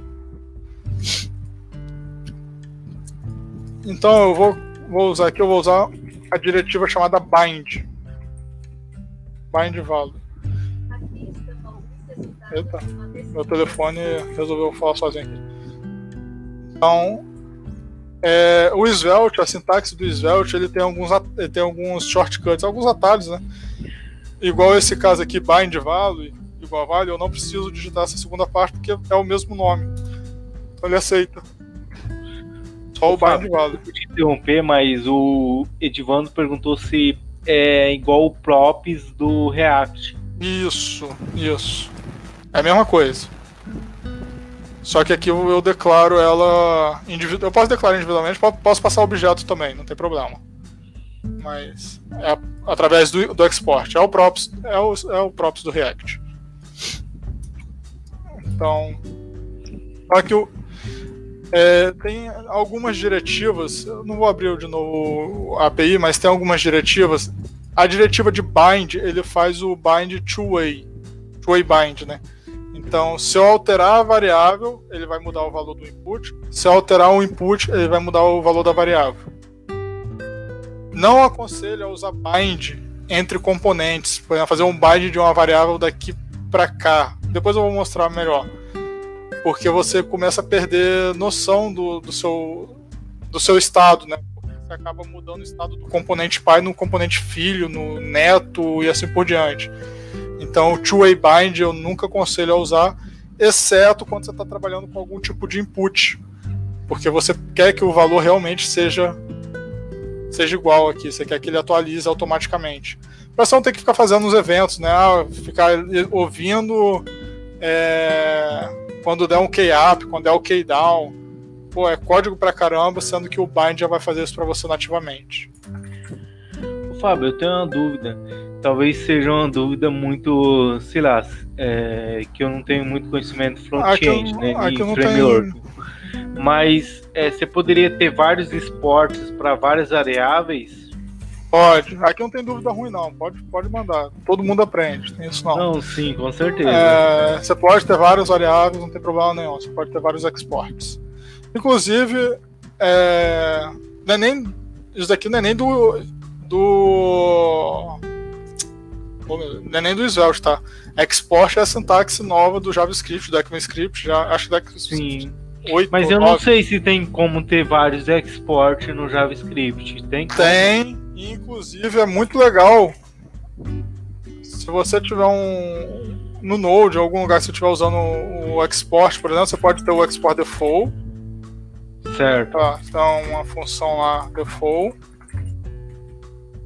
Você pode, além da default, porque a default ela vai ser importada desse jeito aqui. Mas você pode Sim. importar também fazendo desestruturação. Então, se você tiver um export function teste aqui, por exemplo, você pode importar ela assim também. Aí você pode ter vários exports aqui. Em vez de fazer um export default, por exemplo, de um, de um objeto e aí tem que ficar colocando aqui teste, né? cada função sua, né? Um, teste dois. Então, você pode ter isso. Inclusive, eu hoje em dia eu não uso Export Default mais, eu só uso outro. Eu só uso o Export, o export sem ser o default, né? Que você exporta por dois motivos. Um, quando você exporta default, a é, o tree shake ele vai pegar. Quando você importa o default, o tree shake normalmente, se for uma classe, por exemplo, alguma coisa, ele vai importar todo aquele JavaScript. Quando você exporta só uma função e depois você importa só aquela função, o Shake consegue analisar isso estaticamente, ele importa só aquela função. Então, para o seu bundle final, ele vai só aquela função. Seu bundle final vai ficar menor. Isso é muito bom. Então, não tem benefício. Até onde, quando eu pesquisei, não tem benefício nenhum em fazer um export default. Você pode exportar quanto você quiser. E é bom que você não precisa ficar copiando lá em cima e lá embaixo, né? Cria função, em cima, declara em cima e coloca lá embaixo. Chato pra caramba fazer isso. Às vezes você esquece, aí tem que voltar. Você quer que a função seja pública, põe um export pronto. Então, deixa eu apagar esse aqui, eu não vou usar isso. Então, abrindo aqui, vamos manter aqui, né? Então, teste. Aqui, uma outra. Deixa eu colocar aqui. Sintaxe de reatividade do Svelte. Isso daqui é uma sintaxe nativa do JavaScript, é o que eles chamam de label. É, ninguém usa, não serve para bosta nenhuma. É, é, basicamente como se fosse um comentário. Eu nunca pesquisei muito a fundo, mas alguém aí conhecia isso. Ninguém conhece sintaxe. Eu não conhecia, pelo menos. Não conhecia. Não conheço, eu tô conhecendo agora. Então, ela existe no JavaScript, ela é o Richard, ele foca, ele sempre fala que ele, ele tenta manter o JavaScript puro. Então, se você sabe JavaScript, você vai saber trabalhar com Svelte. Se você sabe HTML, você vai saber mexer com o Svelte. Se você sabe CSS, você vai saber. Não tem mistério. A framework dele é bem minimalista, então é... você vai escrever o seu código. Então, isso daqui é uma sintaxe quando você quer reatividade. Então, eu quero. Opa, vale. Sempre que minha variável vale, aí ele detecta aqui dentro as variáveis que estão sendo utilizadas, as funções que estão sendo utilizadas. E se elas sofrerem alguma alteração, ele vai executar esse código de novo. Então, se minha variável teste sofrer alteração, não sei se está tá bom aí para vocês verem o console aqui, né? Então ele vai é reativo. Você pode escrever uma variável só, você pode ter um bloco também. Você pode fazer um if aqui.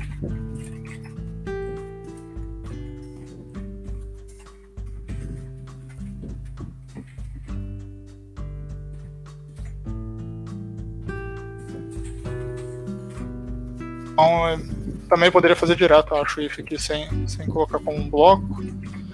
Se tiver várias variáveis aqui dentro também, qualquer uma, delas, é, qualquer uma dessas variáveis ou funções que mudarem, que sofrerem alteração, e aí, por padrão, se eu não me engano, é, por, é ele faz essa, esse diff por memória, por referência de memória.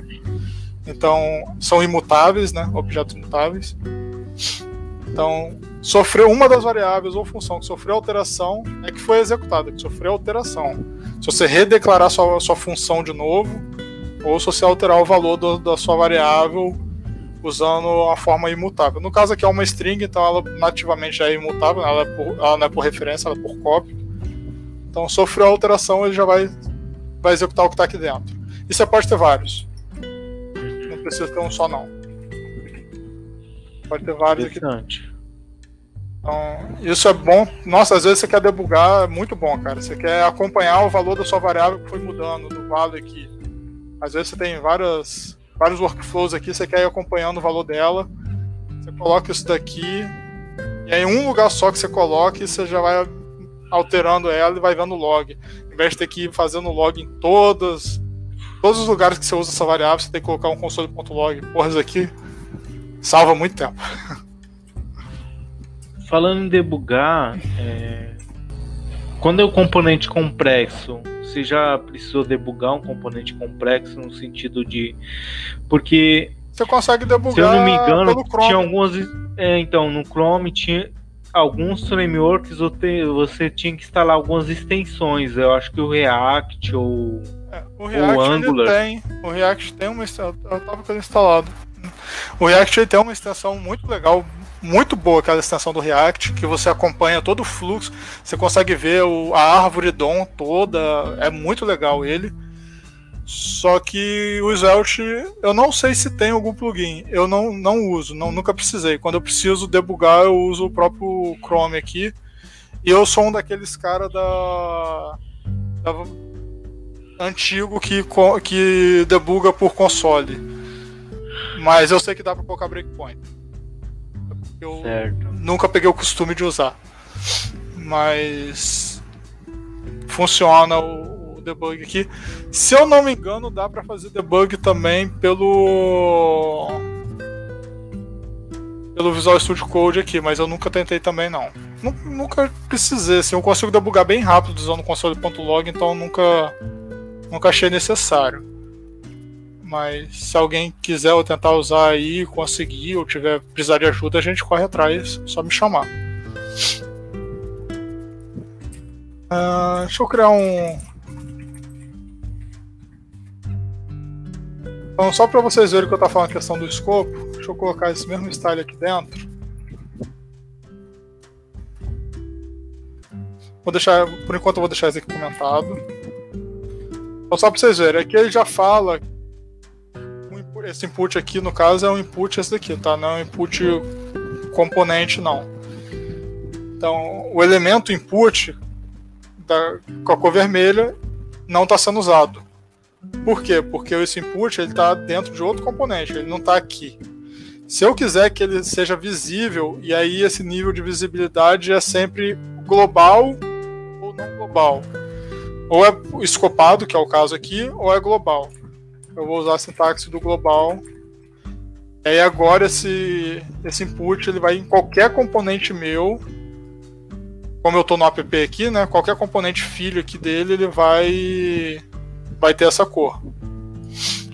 Tem alguns macetes. Se você quiser criar, por exemplo, um global meio que não global, um global só para o seu filho. Por exemplo, você pode criar aqui um, uma div, por exemplo. Tá, class input. E aí você põe aqui ponto input 1. Inclusive, deixa eu até mostrar para vocês o que que isso gera, que acho que vai ficar legal de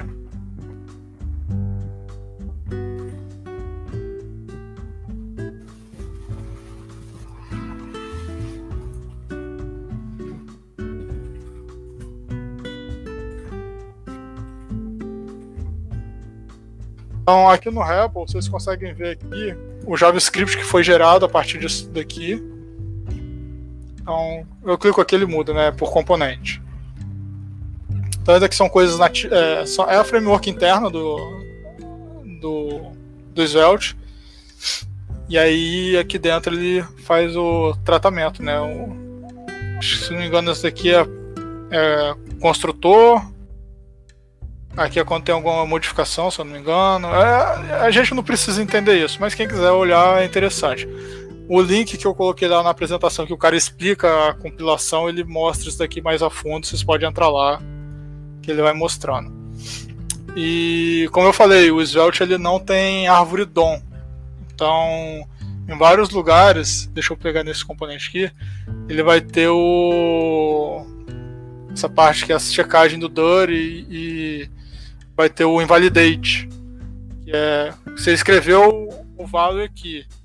Quando você em algum outro lugar que você colocar o value igual a A, por exemplo, ele vai ter um invalidate ele vai vai ter um invalidate, ó.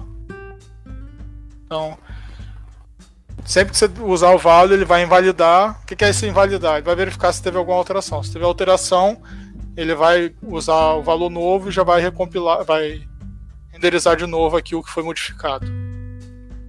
E na parte CSS aqui, ele, como eu falei, esse macete aqui para deixar.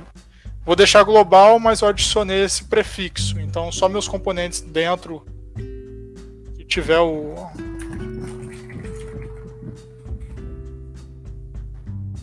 Esse aqui.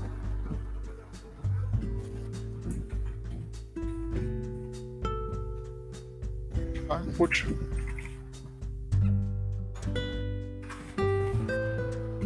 Então ele já pegou, só pra. Dizer que eu não sou muito bom de nome não, tá?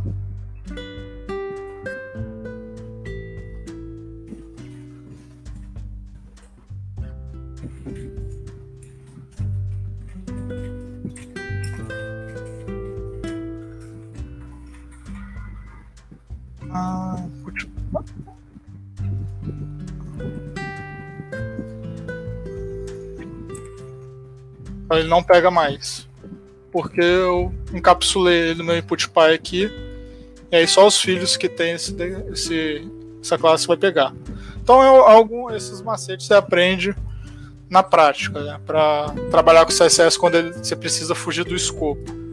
Não é uma boa prática você fazer isso. O legal é sempre você ter o, o CSS só daquele componente dentro dele. É, você deixar os, o CSS do filho, cada um ter seu, seu controle, né? Então, mas só mostrando aqui, é isso. É...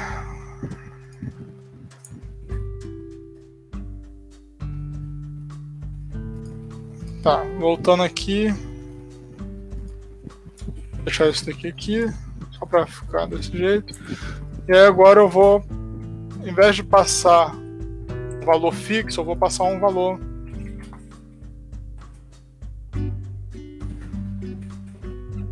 uma variável. Vocês vão ver que na hora que eu salvar, por ser o mesmo nome, aí é do plugin do, do Svelte, ele já vai matar já vai colocar o atalho, o, o atalho dele.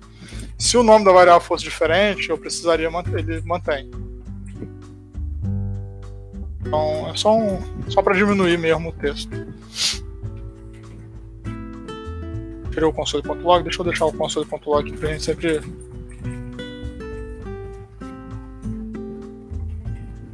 Beleza. É... Vou colocar aqui dentro também Vamos lá. Deixa eu fazer o seguinte. Então eu vou mostrar aqui o bind.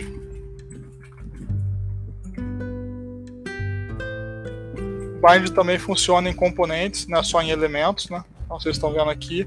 Esse bind, como eu falei, é o two-way bind. Então eu alterei no filho, que a alteração está sendo aqui no filho. Mas ele automaticamente, ele, o pai também é alterado não é uma boa prática. Mas como é um input, a gente quer ter sempre esse valor atual, eu vou manter esse bind. Vamos para a próxima parte. É... Vou criar aqui uma lista, né? Que vai ser o meu to-do. Enquanto vai estar vazia. Vou fazer um loop nessa lista, então.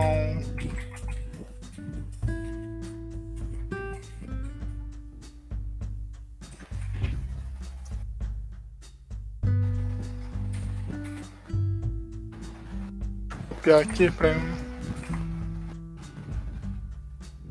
isso aqui grande.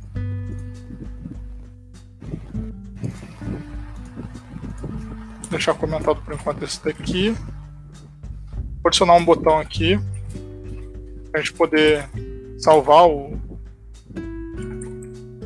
Vou adicionar um botão aqui embaixo.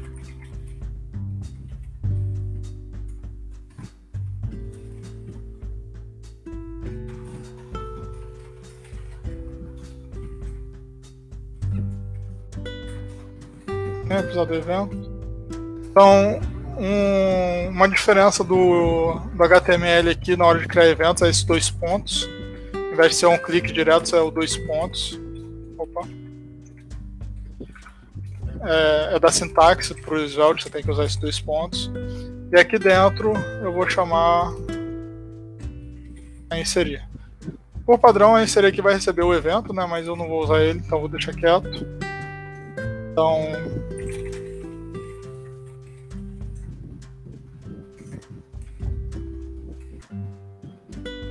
Vamos ver como é que ficou lá. Beleza. Beleza, está indo. Ao inserir, eu quero que meu valor volte a vazio.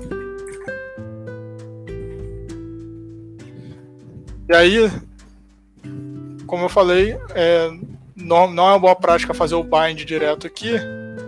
Então eu vou tirar esse bind, vou só passar ele.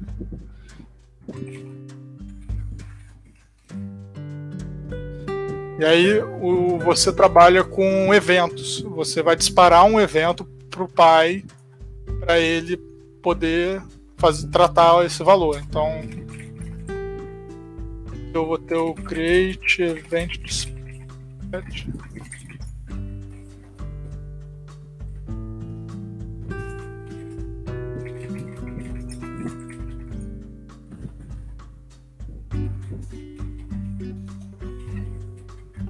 É... Vou colocar, vou colocar o mesmo nome aqui, mas poderia ser um nome diferente. Lá eu vou ouvir esse evento inserir. Aqui eu vou passar o salvado.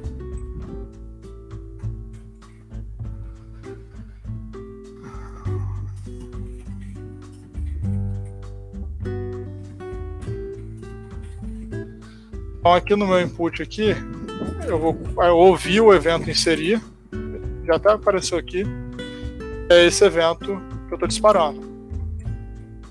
E quando disparar, quando disparar ele, eu quero que chame a função inserir.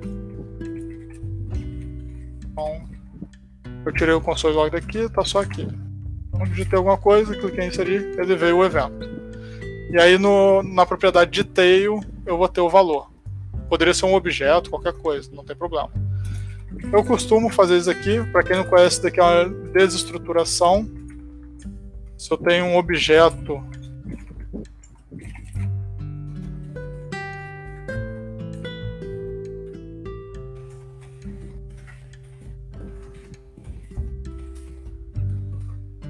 Então, quando eu tenho o, obje, o object assim, você vai ter o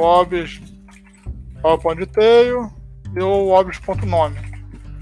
Se eu quiser só pegar, eu só vou usar a variável nome, eu posso fazer a desestruturação. Eu falo que eu vou receber só a variável nome. Então eu poderia usar aqui agora embaixo um console.nome, por exemplo.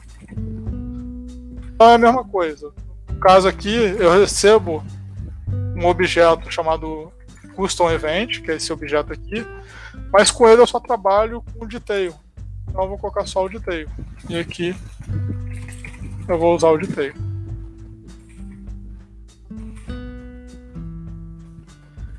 E aí eu vou inserir na minha lista. E aí aqui é a parte importante. Como eu falei mais cedo, é a detecção de, de, de mudança para ele renderizar o componente novamente, tem que ser é, trabalha com imutabilidade. Então eu não posso chegar aqui e usar esse push. Ou melhor, até posso. Mas se eu fizer dessa forma, eu tenho que fazer um. Vou chamar de gambiarra porque eu acho feio, né? Mas você teria que é, fazer a sua variável receber ela mesma. Aí ele consegue detectar a mudança. Vou colocar aqui o text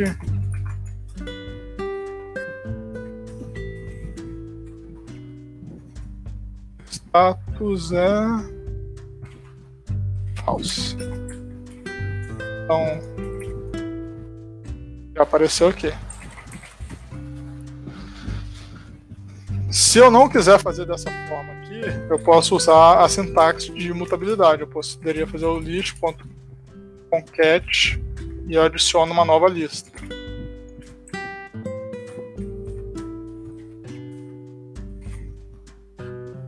Opa. Ah, tá.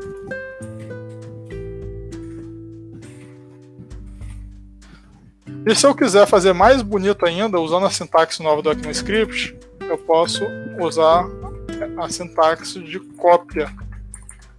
Eu esqueci o nome da, do nome dessa sintaxe. Mas é isso daqui. Eu estou criando um array. Dá para ver por causa da, Deixa eu quebrar a linha aqui pra ficar mais. Oi? Acho que é spread. Isso, spread. Então, eu estou criando um array, né? E aqui eu estou usando os três pontos que diz que é um spread. O que, que ele faz? Ele vai pegar os elementos dessa lista e vai jogar para fora. Então é basicamente como se eu tivesse aqui um A, opa, B, C. Ele vai transformar em A, B, C. Só que quando eu estou encapsulando um um array novo, ele vai criar um array novo. Vai estar criando um objeto novo para mim, que é um array novo, que vai ter os elementos da primeira lista, mais esse elemento que eu estou adicionando aqui agora.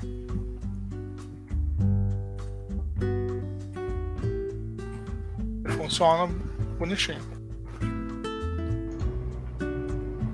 Então, eu já vi essa sintaxe, não tinha ouvido falar spread operator ou, ou spread. É, eu, eu, eu, eu, não sei se. Não lembro. Eu também não sei se eu falo não, errado, é, mas. Não, é spread mesmo, spread operator.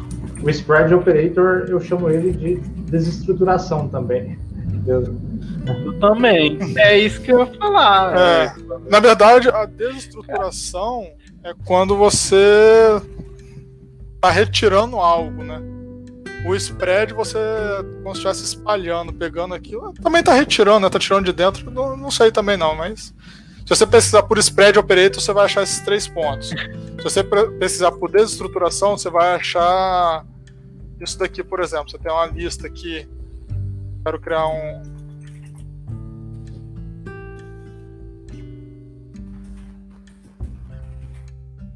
Então eu vou pegar o primeiro elemento da minha lista, vai vir para o A, o segundo elemento da minha lista vai vir para o B, e eu poderia ter uma variável resto que vai vir com todos os outros elementos. Ou, no caso que eu fiz aqui embaixo do detail, né, posso ter aqui a desestruturação de um objeto. Você pode desestruturar um array, e aí você pega pelo índice, ou um objeto você pega pelo nome da, da propriedade. Entenderam? Ficou claro. Beleza.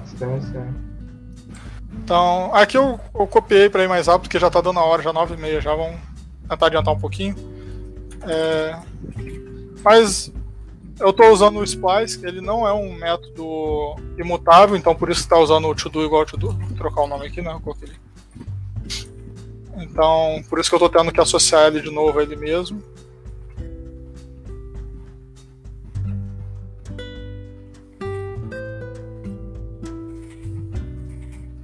Vou jogar no div isso aqui, que aí quebra a linha, né? Fica mais bonitinho. Vou colocar aqui dentro.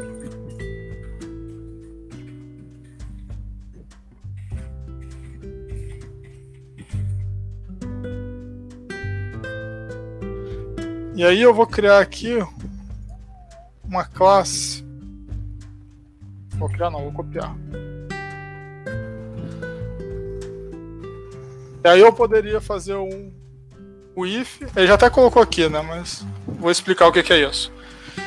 É, você pode ter um a classe fazer um ternário É, fazer um if aqui, é, sei lá, item, ponto status, x, não, y, alguma coisa do gênero. Ou quando você está trabalhando com a questão de apenas sim ou não, um booleano, você pode usar esse, essa diretiva que ele chama, que é dois pontos checked. E aí, se tiver, no caso aqui, se checked for true, ele vai adicionar a vou colocar o texto que acho que é mais fácil de vocês entenderem.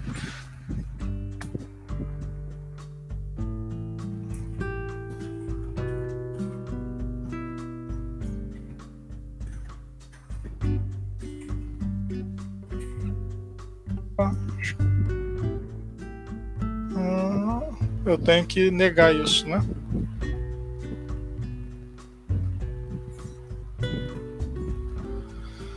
É, É, eu, te- eu teria que negar. Como agora eu entendi por que, que ele usou item ponto status. O status ele já é negado, já é, já é inverso. Por padrão não tá, não tá checado o input, né? Então ele... Senão eu teria que fazer um ternário aqui pra, pra fazer da outra forma. Mas é isso daqui. Ou, se você tivesse o valor na variável, ao invés de ser um texto, eu poderia fazer assim também, ele vai inverter. Não é o caso. Então é isso. É... Vocês querem que continue? Quer marcar para um outro dia? Isso aqui, assim, é, é só o começo. Não deu tempo de entrar na parte de contexto, na parte de stores, que são coisas maravilhosas do React, do, do React não, do Svelte, que vai ter a parte de do padrão observable e tudo mais. Mas já tá dando. Assim, por mim, se quiser continuar, eu posso continuar, não tem problema. Vai depender do que vocês fal- falarem aí. É, eu acho melhor marcar para outro dia, porque assim o pessoal já deve estar cansado, né? Muita coisa para absorver também. Isso daqui já dá para o pessoal começar a brincar. Eu Ah, sou daquele tipo que eu espaço o que eu aprendo, né? Então eu não gosto de aprender tudo de uma vez. Eu gosto de espaçar. Sim. É, Então vamos marcar para uma próxima, né, pessoal? Opa, ah, eu volto nisso aí. Eu acredito que num, marcando para um próximo dia a gente consegue fazer com mais calma também no próximo dia e, Uma par... e É. ver legal essa parte de store e, e etc. Eu acho que vai ser muito massa. Beleza. Eu vou só colocar aqui na apresentação aqui. é, Não vou colocar esse meu que eu tô fazendo, não. Vou colocar o link lá do. onde eu estou copiando. Então, é... Já adicionei lá na apresentação. Então, assim, é um contato inicial, como o, título já fala da, da apresentação, né? Conhecendo o Svelte. Então, acho que eu consegui apresentar o básico aqui para vocês, que é a parte da reatividade é, a questão dos escopos, de como passar uma variável, de como disparar um evento. Então, já dá para vocês fazerem bastante coisa se vocês quiserem brincar para aprender. Como ouvir um evento também, com clique. Eu achei como. Eu... Pode, pode falar. Te cortar. Eu achei interessante ah, como ele é rápido na questão de recompilar. Tipo assim, você dá um compressa e depois de segundos, milissegundos para ele atualizar a tela. Tá, deixa eu falar então. Ele tá rápido porque o projeto ainda tá pequeno. À medida que vai crescendo, ele vai ficando um pouco mais lento. Ainda é rápido, mas dependendo do tamanho, ele começa a ficar lento. Isso na versão atual. Na próxima versão, que é o Svelte Kit, ele é mais rápido do que tá aí agora, e ele vai ser rápido independente do tamanho do seu projeto. Porque ele só recompila o que você mexeu, basicamente. Então, a próxima versão do Svelte Kit vai chegar. Pô, eu, eu fiz. Eu vi alguns exemplos e o negócio é fenomenal, cara. É muito rápido mesmo. E mantém um estado. Você, por exemplo, aqui no meu Hello. Se eu estou aqui com o valor aqui e eu mexer aqui dentro do input, se eu salvar aqui, eu perco meu valor. No Svelte Kit não. Você salvou aqui, ele renderiza de novo que já quer renderizar, mas mantém os estados das variáveis. Então... É, quando eu vi isso daí, eu fiquei abismado. Como que os caras fizeram isso aí? Eu fiquei pensando, né? É, internamente, como que os caras mantêm estado, né? É. Eu vi a. Surreal. É, eu, o estado hoje, eu vi, eu tava vendo, quando eu pesquisei, eu tava vendo como é que o Svelte trabalha com a parte dessa parte fazer a recompilação, né? Pra pegar o diff do, do, das variáveis e tudo mais. Não é nem do Svelte, é do, do Rollup. Achei muito interessante a forma que eles arrumaram lá para fazer. É, eles fazem usando o bitmap, eles transformam tudo como se fosse um, como se fosse um mapa mesmo, um, uma matriz, as, todas as variáveis, e aí eles conseguem comparar usando ela. Não sei explicar direito, não, mas eu achei, achei muito interessante o, o, ele explicando.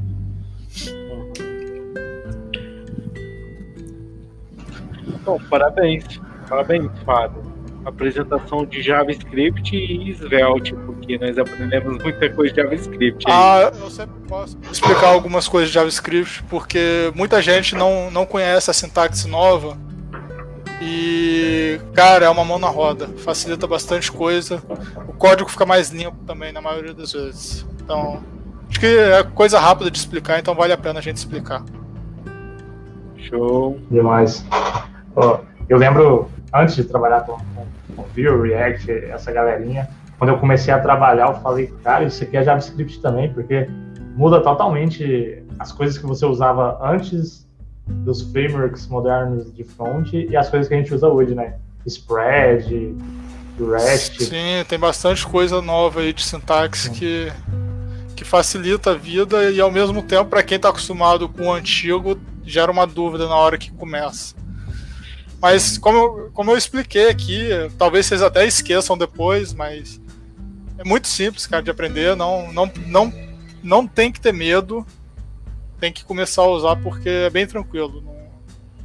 E o código normalmente fica menor também, então acho que acho que compensa.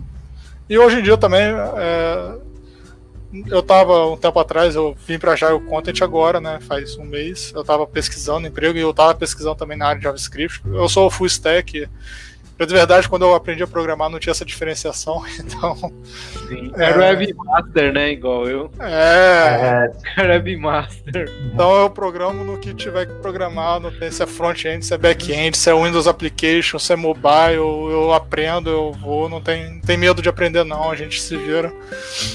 Então, eu estava pesquisando por, por, vagas e muitas vagas eu vi que eles já pedem, eles colocam lá como requerimento, alguns como requerimento, outros como desejável, já saber as sintaxes novas. Então, para quem estiver ouvindo aí, que estiver procurando emprego, alguma coisa, e quiser seguir na área de não só de front-end, de back-end também, porque Node.js e TypeScript, né? É, Node.js usando JavaScript ou TypeScript, é, é interessante saber essa sintaxe.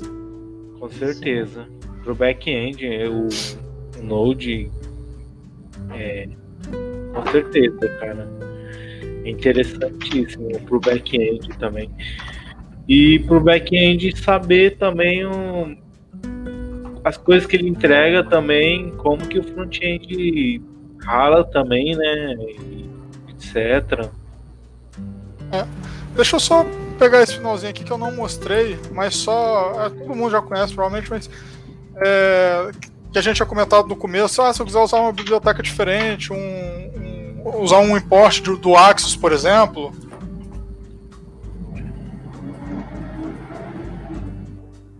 É... No Svelte você pode salvar, normalmente você vai salvar, eu salvei sem ser, mas normalmente você vai salvar ele como dependência de de desenvolvimento, tá? Você não salva ele como de... tanto, inclusive se você olhar aqui é tudo de dependência de, de desenvolvimento. Porque é, ele compila em, em, tempo de desenvolvimento que ele vai ler aquela, aquela biblioteca que ele está tá usando vai compilar aquele código e gerar o, código final. Então, normalmente você não precisa colocar como dependência, pode colocar como dev dependency. E aí. Legal. Ah, eu vou usar um Axis aqui. Eu já posso usar aqui embaixo. E aí ele já mostra aqui também que não está sendo usado, né? Aí poderia usar aqui um post, alguma coisa. Então, só só dica aí para quem tinha alguma dúvida de como como importar alguma biblioteca de fora, alguma coisa assim.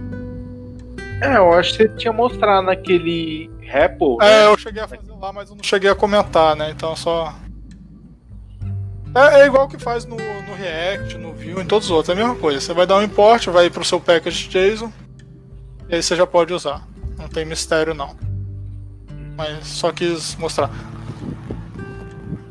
Beleza, Fábio.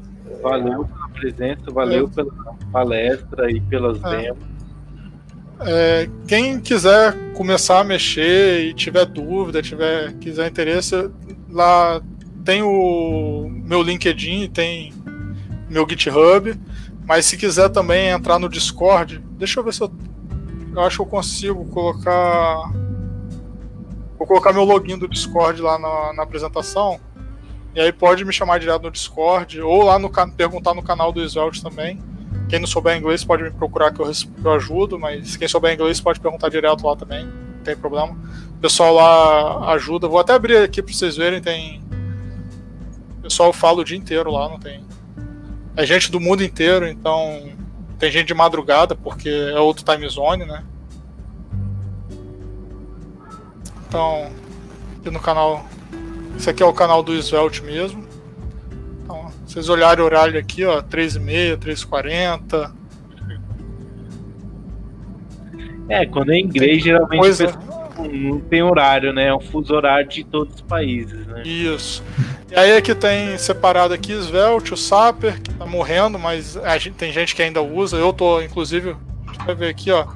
Esse rapaz que tá me chamando aqui é de um freelance que eu tava fazendo com ele. Ele é da África. E aí ele tá usando Saper. É... Tem o nativo também. Para quem não sabe, dá para usar Svelte para fazer mobile. Nativo. Uhum. eu esqueci, é o Native Framework, se eu não me engano, mas aí você programa com, com Svelte. Então, tem aqui ferramentas e tal. E aqui embaixo é, tem aqui, ó, meetups, mas normalmente esses meetups no Brasil eu ainda não vi. Minto, teve o do. Teve o Zelt Brasil que teve, que eu vi aqui, aqui, ó. Que foi onde eu achei o link. Showcase aqui, o pessoal faz uma coisa nova. Faz... Depois. Oi? Já cola o nosso aí depois. Posso Opa, colocar, né? não, não. Podemos colocar. Tem, tem showcase aqui que o pessoal faz alguma coisa, faz um. Tem muita gente que usa Svelte para mexer com o jogo aqui, ó, com WebG, é, OpenGL, OpenGL não, WebGL, né? e Canvas, essas coisas, então com o Svelte ele é muito rápido, que ele não precisa acessar a árvore DOM, ele tem alguns facilitadores também para mexer com Canvas. Então, pessoal gosta muito de usar. Alguns eventos do Svelte Society, quem tiver interesse. Tem bastante coisa aqui. É, deixa eu ver aqui se eu consigo pegar o. Legal. Já copiei aqui, jogar lá no. Na apresentação.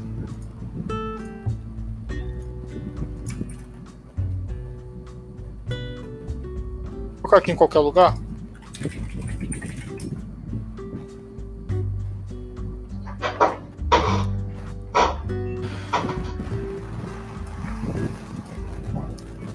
Para manter o padrãozinho. Então. É isso. Por enquanto é isso. Aí pode me chamar a qualquer hora. Não vou poder responder toda hora, mas na hora que, que eu tiver um tempinho eu respondo, eu dou ajuda. Pra mim isso não é problema não. Eu gosto já fui, me ajudaram muito já, então eu gosto de ajudar também os outros. Acho que quanto mais a comunidade cresce, melhor para todo mundo. Com certeza, com certeza. Beleza. É, vamos seguir. Falou, pessoal. Até a próxima. Obrigado por quem esteve presente até agora, né?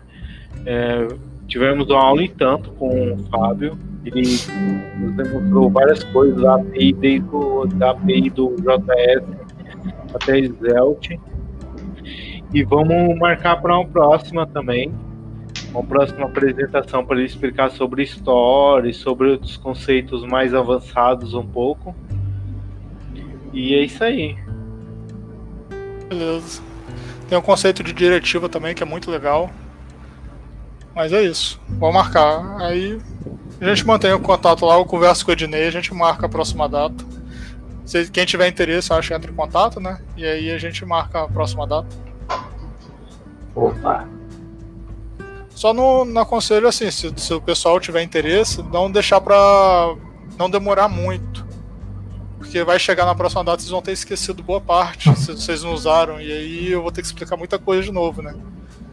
E aí eu acaba perdendo muito tempo. Eu tava pensando semana que vem, talvez. Eu, que eu vou ver minha, a, a agenda, mas talvez dia 7. Não sei pra você, o que, que você acha? É, eu vou ter que olhar aqui, que eu tenho alguns você compromissos. Tem inglês, né? Não, isso daí não. Isso daí não tem problema não. É, é, não é pago não. É, é, inclusive, eu vou até divulgar aqui, não sei quem conhece, porque eu, eu achei interessante, estou gostando muito. Para quem já tem um inglês básico aí quiser participar, tem um grupo no, no Meetup acho que é English Brasil. English Brasil. E toda segunda-feira, às 19 horas, é, tem um grupo no Zoom, eles abrem o Zoom, entra uma galera para conversar lá, né? E aí funciona da seguinte forma: o, tem o. Ah, esqueci o nome. A pessoa que controla, esqueci o nome que dá. Mediador. Isso. É, o Marcelo, mediador. Ele normalmente joga duas ou três perguntas, várias perguntas, e aí ele é, sorteia em várias salas, automaticamente já divide em várias salas, vai três, quatro pessoas para cada sala, depende da quantidade de gente que tem, né? E aí as pessoas conversam entre si respondendo aquelas perguntas. Então, ontem, por exemplo, eu participei. Teve pergunta, por exemplo, você acha que tempo é dinheiro? Você tem várias perguntas, tem algumas perguntas engraçadas. É, o que você faria se ganhasse com 10 mil reais? Se ganhasse 10 mil dólares? Então, cada semana tem um tema diferente, aí normalmente são perguntas em cima disso. Tem perguntas pesadas, tem perguntas leves. E aí o pessoal só pode falar inglês. Então você vai conversar com várias pessoas com níveis de inglês variáveis. Tem gente que de fora. Ontem tinha um rapaz da no, em uma das salas que eu entrei, em um dos momentos, tinha um rapaz da Bolívia, no outro momento tinha um cara da Califórnia. Então, é, você vai, vai conversar com pessoas com diferentes níveis de inglês. Gente que fala inglês para viver, né? Fluente, e gente que fala inglês básico. Eu acho bem legal isso para treinar o inglês. É uma coisa que eu tava procurando porque eu já falo inglês há muito tempo, já que desde criança minha mãe colocou no curso mas eu nunca tive, eu não tenho oportunidade de, de usar.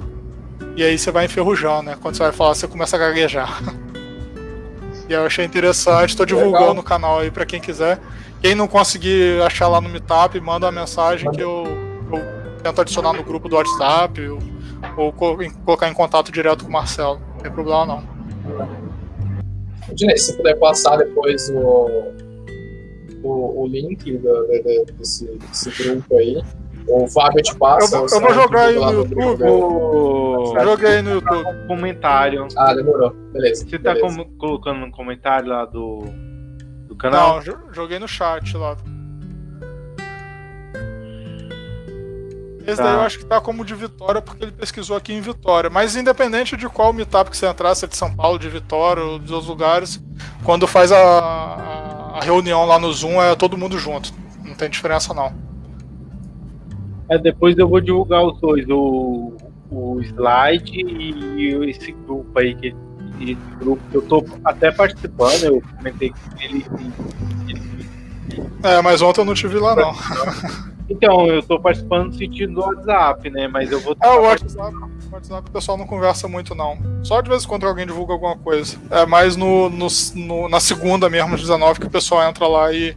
É uma horinha, uma horinha e meia de, eu vi de conversação. Tem um grupo aí em Rio Preto, mas tá bem pequeno, assim. É, no WhatsApp tem nove pessoas e no grupo tem cento e poucas pessoas, né? Aham. Rio Preto. Uhum. Mas eu acho que eu, eu vou tentar participar nos dois, né? Eu não sei. Eu... Ah, o WhatsApp eu raramente olho lá, eu só olho para pegar o link, meu. Ninguém fala nada, quase ninguém conversa lá. É mais a, na segunda-feira mesmo, na reunião que tem. Que aí, porque aí você fala mesmo em inglês, né? Só, no WhatsApp você vai escrever, né? Lá você fala mesmo, lá é tudo falado. É, conversação, é para treinar a conversação. Bem, claro que de vez em quando você pode digitar alguma coisa lá, mas a maioria das vezes você vai você vai estar tá falando. E aí, se você tiver uma dúvida, por exemplo, de como falar alguma coisa, você não vai falar em português. Você vai tentar explicar de todas as outras formas lá o que você está querendo saber. E o, o mediador, normalmente o Marcelo ou alguma outra pessoa, vai tentar te explicar também em inglês, tentando usar um sinônimo ou explicar por, através do contexto. Só em último Gesto, caso talvez. mesmo também, só em último caso mesmo, que aí fala em português, mas normalmente assim, é uma palavra. É muito raro. Até hoje teve uma pessoa só que na hora que ela montou a frase, e aí aquela palavra ela ficou em dúvida, ela não conseguia explicar, ela falou, não, é essa daqui. Mas é muito raro. Sim. Interessante. Eu achei interessante a ideia. Ah, segunda, toda segunda tem os encontros? Toda segunda às 19. Não é pago, é gratuito. Quem quiser pode ah, participar à vontade. Inclusive, ah. acho que podem divulgar também. igual eu tô fazendo. Às 7 horas, né? Oi? Às 7 horas você falou. É, 7 horas da noite no horário de Brasília. Ah, entendi. Eu, eu vou tentar, segunda que vem, tentar não, né? Se, se puder participar chegando um pouquinho mais tarde, participaria. Hum, até as 19h15. Quando dá 19h15 ele fecha, ele fecha a sala, ninguém mais entra. Ah, entendi. Pra não, é. não atrapalhar o é, fluxo, né? Sim, sim. É que eu vou. Eu encerro meu expediente na segunda-feira por volta das 19 e pouquinho. Mas vou. vou, vou ah, não, mas a, a, se você conseguir, por exemplo, você entra no, no canal lá e fica away. É, sim, também. E aí, na hora, que você, na hora que você liberar, você, você, você começa a conversar. Ah, ótimo. Você Boa. Não tem problema não. Opa. Beleza. É, pessoal, é, mais alguma coisa? Eu acredito que é só isso, né? É, é, vamos marcar a próxima reunião. Já tá ficando tarde e eu tenho compromisso. Eu acho que o Wilson também tem que tem os bugs, né? é, ainda tem. Ainda vou brigar com a TV aqui ainda um pouquinho aí, antes de ir embora. Cara, e TV. Todo mundo que pega a TV é briga com a TV, cara. Assim, eu nunca ah. mexi assim pessoalmente, mas que eu ouço falar da, de televisão, mexer é. com televisão é bem. É, é um cenário muito, muito louco. Ah, para ter uma ideia, depois eu vou Device em si, né, na verdade. O recurso Sim. é limitado, device, né? Não é igual web. Sim, E, e, o complicado é que não tem uma padronização igual quando você pensa em device mobile, eles ainda têm uma, têm uma padronização, tem um hardware legal e etc. Pelo menos o que a maioria das pessoas usam. Agora, TV é, é um negócio bem precário. É. Uma última coisa que eu tinha esquecido, me, me lembra na próxima reunião a parte do Tailwind, se alguém tiver interesse para eu mostrar. Pô, com certeza. Eu tenho interesse, mas se possível, não. Talvez aí tenha uma terceira parte, pelo que eu tô vendo. É, é. De conteúdo não, bacana. O Tailwind eu consigo mostrar acho que em 5 minutinhos, eu só mostro o básico, né? Só vou mostrar qual é que ele, o que, que ele é, né? Por cima. Sim. Aí se tiver interesse, eu faço depois um, uma parte só pra ele. Mas é bem simples, Tailwind é tranquilaço. É que eu tenho interesse muito em mexer nele. Até agora eu não, eu não parei para mexer com o Tailwind, mas o que eu já ouvi falar dele, é, que eu ouço falar assim, né? É um negócio que eu pelo menos gostaria de brincar um pouco. É bem legal. É, a galera tá, tá falando que é meio disruptivo, né? É uma maneira nova de escrever, bem mais declarativa do que do que, é.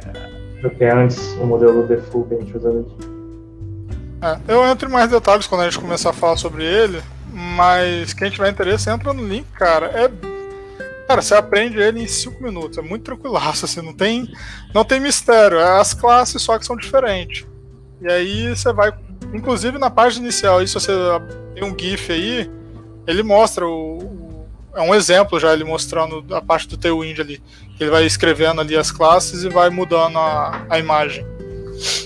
Mas é tranquilaço. É, em vez de você já usar um componente pronto, você vai montar o seu componente compondo classes.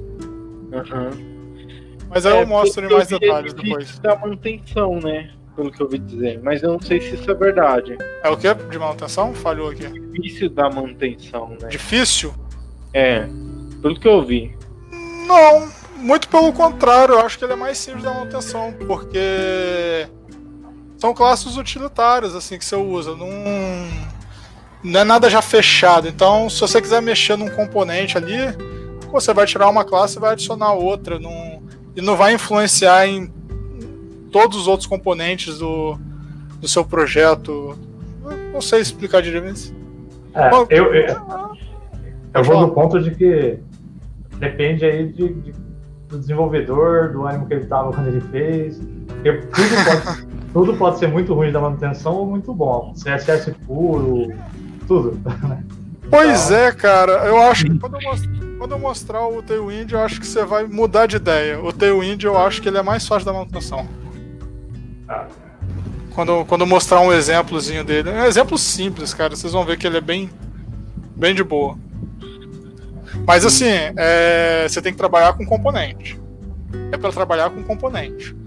Uhum. Então, você vai criar o seu componente, e aí, aí dá certo. Eu não. Assim, eu, eu não trabalho muito com componente, né? Eu quase não trabalho com componente. Os projetos que eu tenho pessoais, eu utilizo, não utilizo nem o framework, na verdade, para falar a verdade, atualmente. Eu estou utilizando Webpack, não, coisa pura. JavaScript puro, é, eu costumo usar as frameworks que fazem. O Svelte eu gosto muito. Eu, eu, odeio ter que acessar o DOM, cara. Ter que escrever aquele document.get element.id é um sofrimento na minha vida. Então, eu não cheguei a mostrar essa parte aqui no Svelte, então vai ficar para a próxima também. Mas eu, eu gosto de usar as frameworks quando eu gosto de coisa rápida, de coisa responsivo. Então, essa framework me forneceu um, um fornecer isso, eu uso ela. Se tiver um código pequeno, um código bonito. Não, sim, é que os meus projetos são coisas simples demais, sabe? Muito simples. É, é, é simples quando você cria, quando você tem que dar manutenção depois de um ano já não é tão simples. É, sim. Mas é coisa muito. Alguns alguns algumas POC, na verdade, eu até digo. Não é nem Sim. projeto. Ah, Mas é isso aí. Oi. Pode falar, ah, Wilson. Desculpa. Na linha que você falou, eu, eu gosto, pra falar a verdade, muita coisa pessoal, eu também crio cruzão, com inclusive até um negócio aí que a galera não vai gostar muito, PHP, mas um PHP lá no meio também. Porque quando é, quando é coisa simples, ah, eu mesmo não. Pra ser sincero, eu sou focado em React, em frameworks modernos, mas a maior motivação para isso é a questão de mercado. Não é questão de eu achar que é melhor, de fato.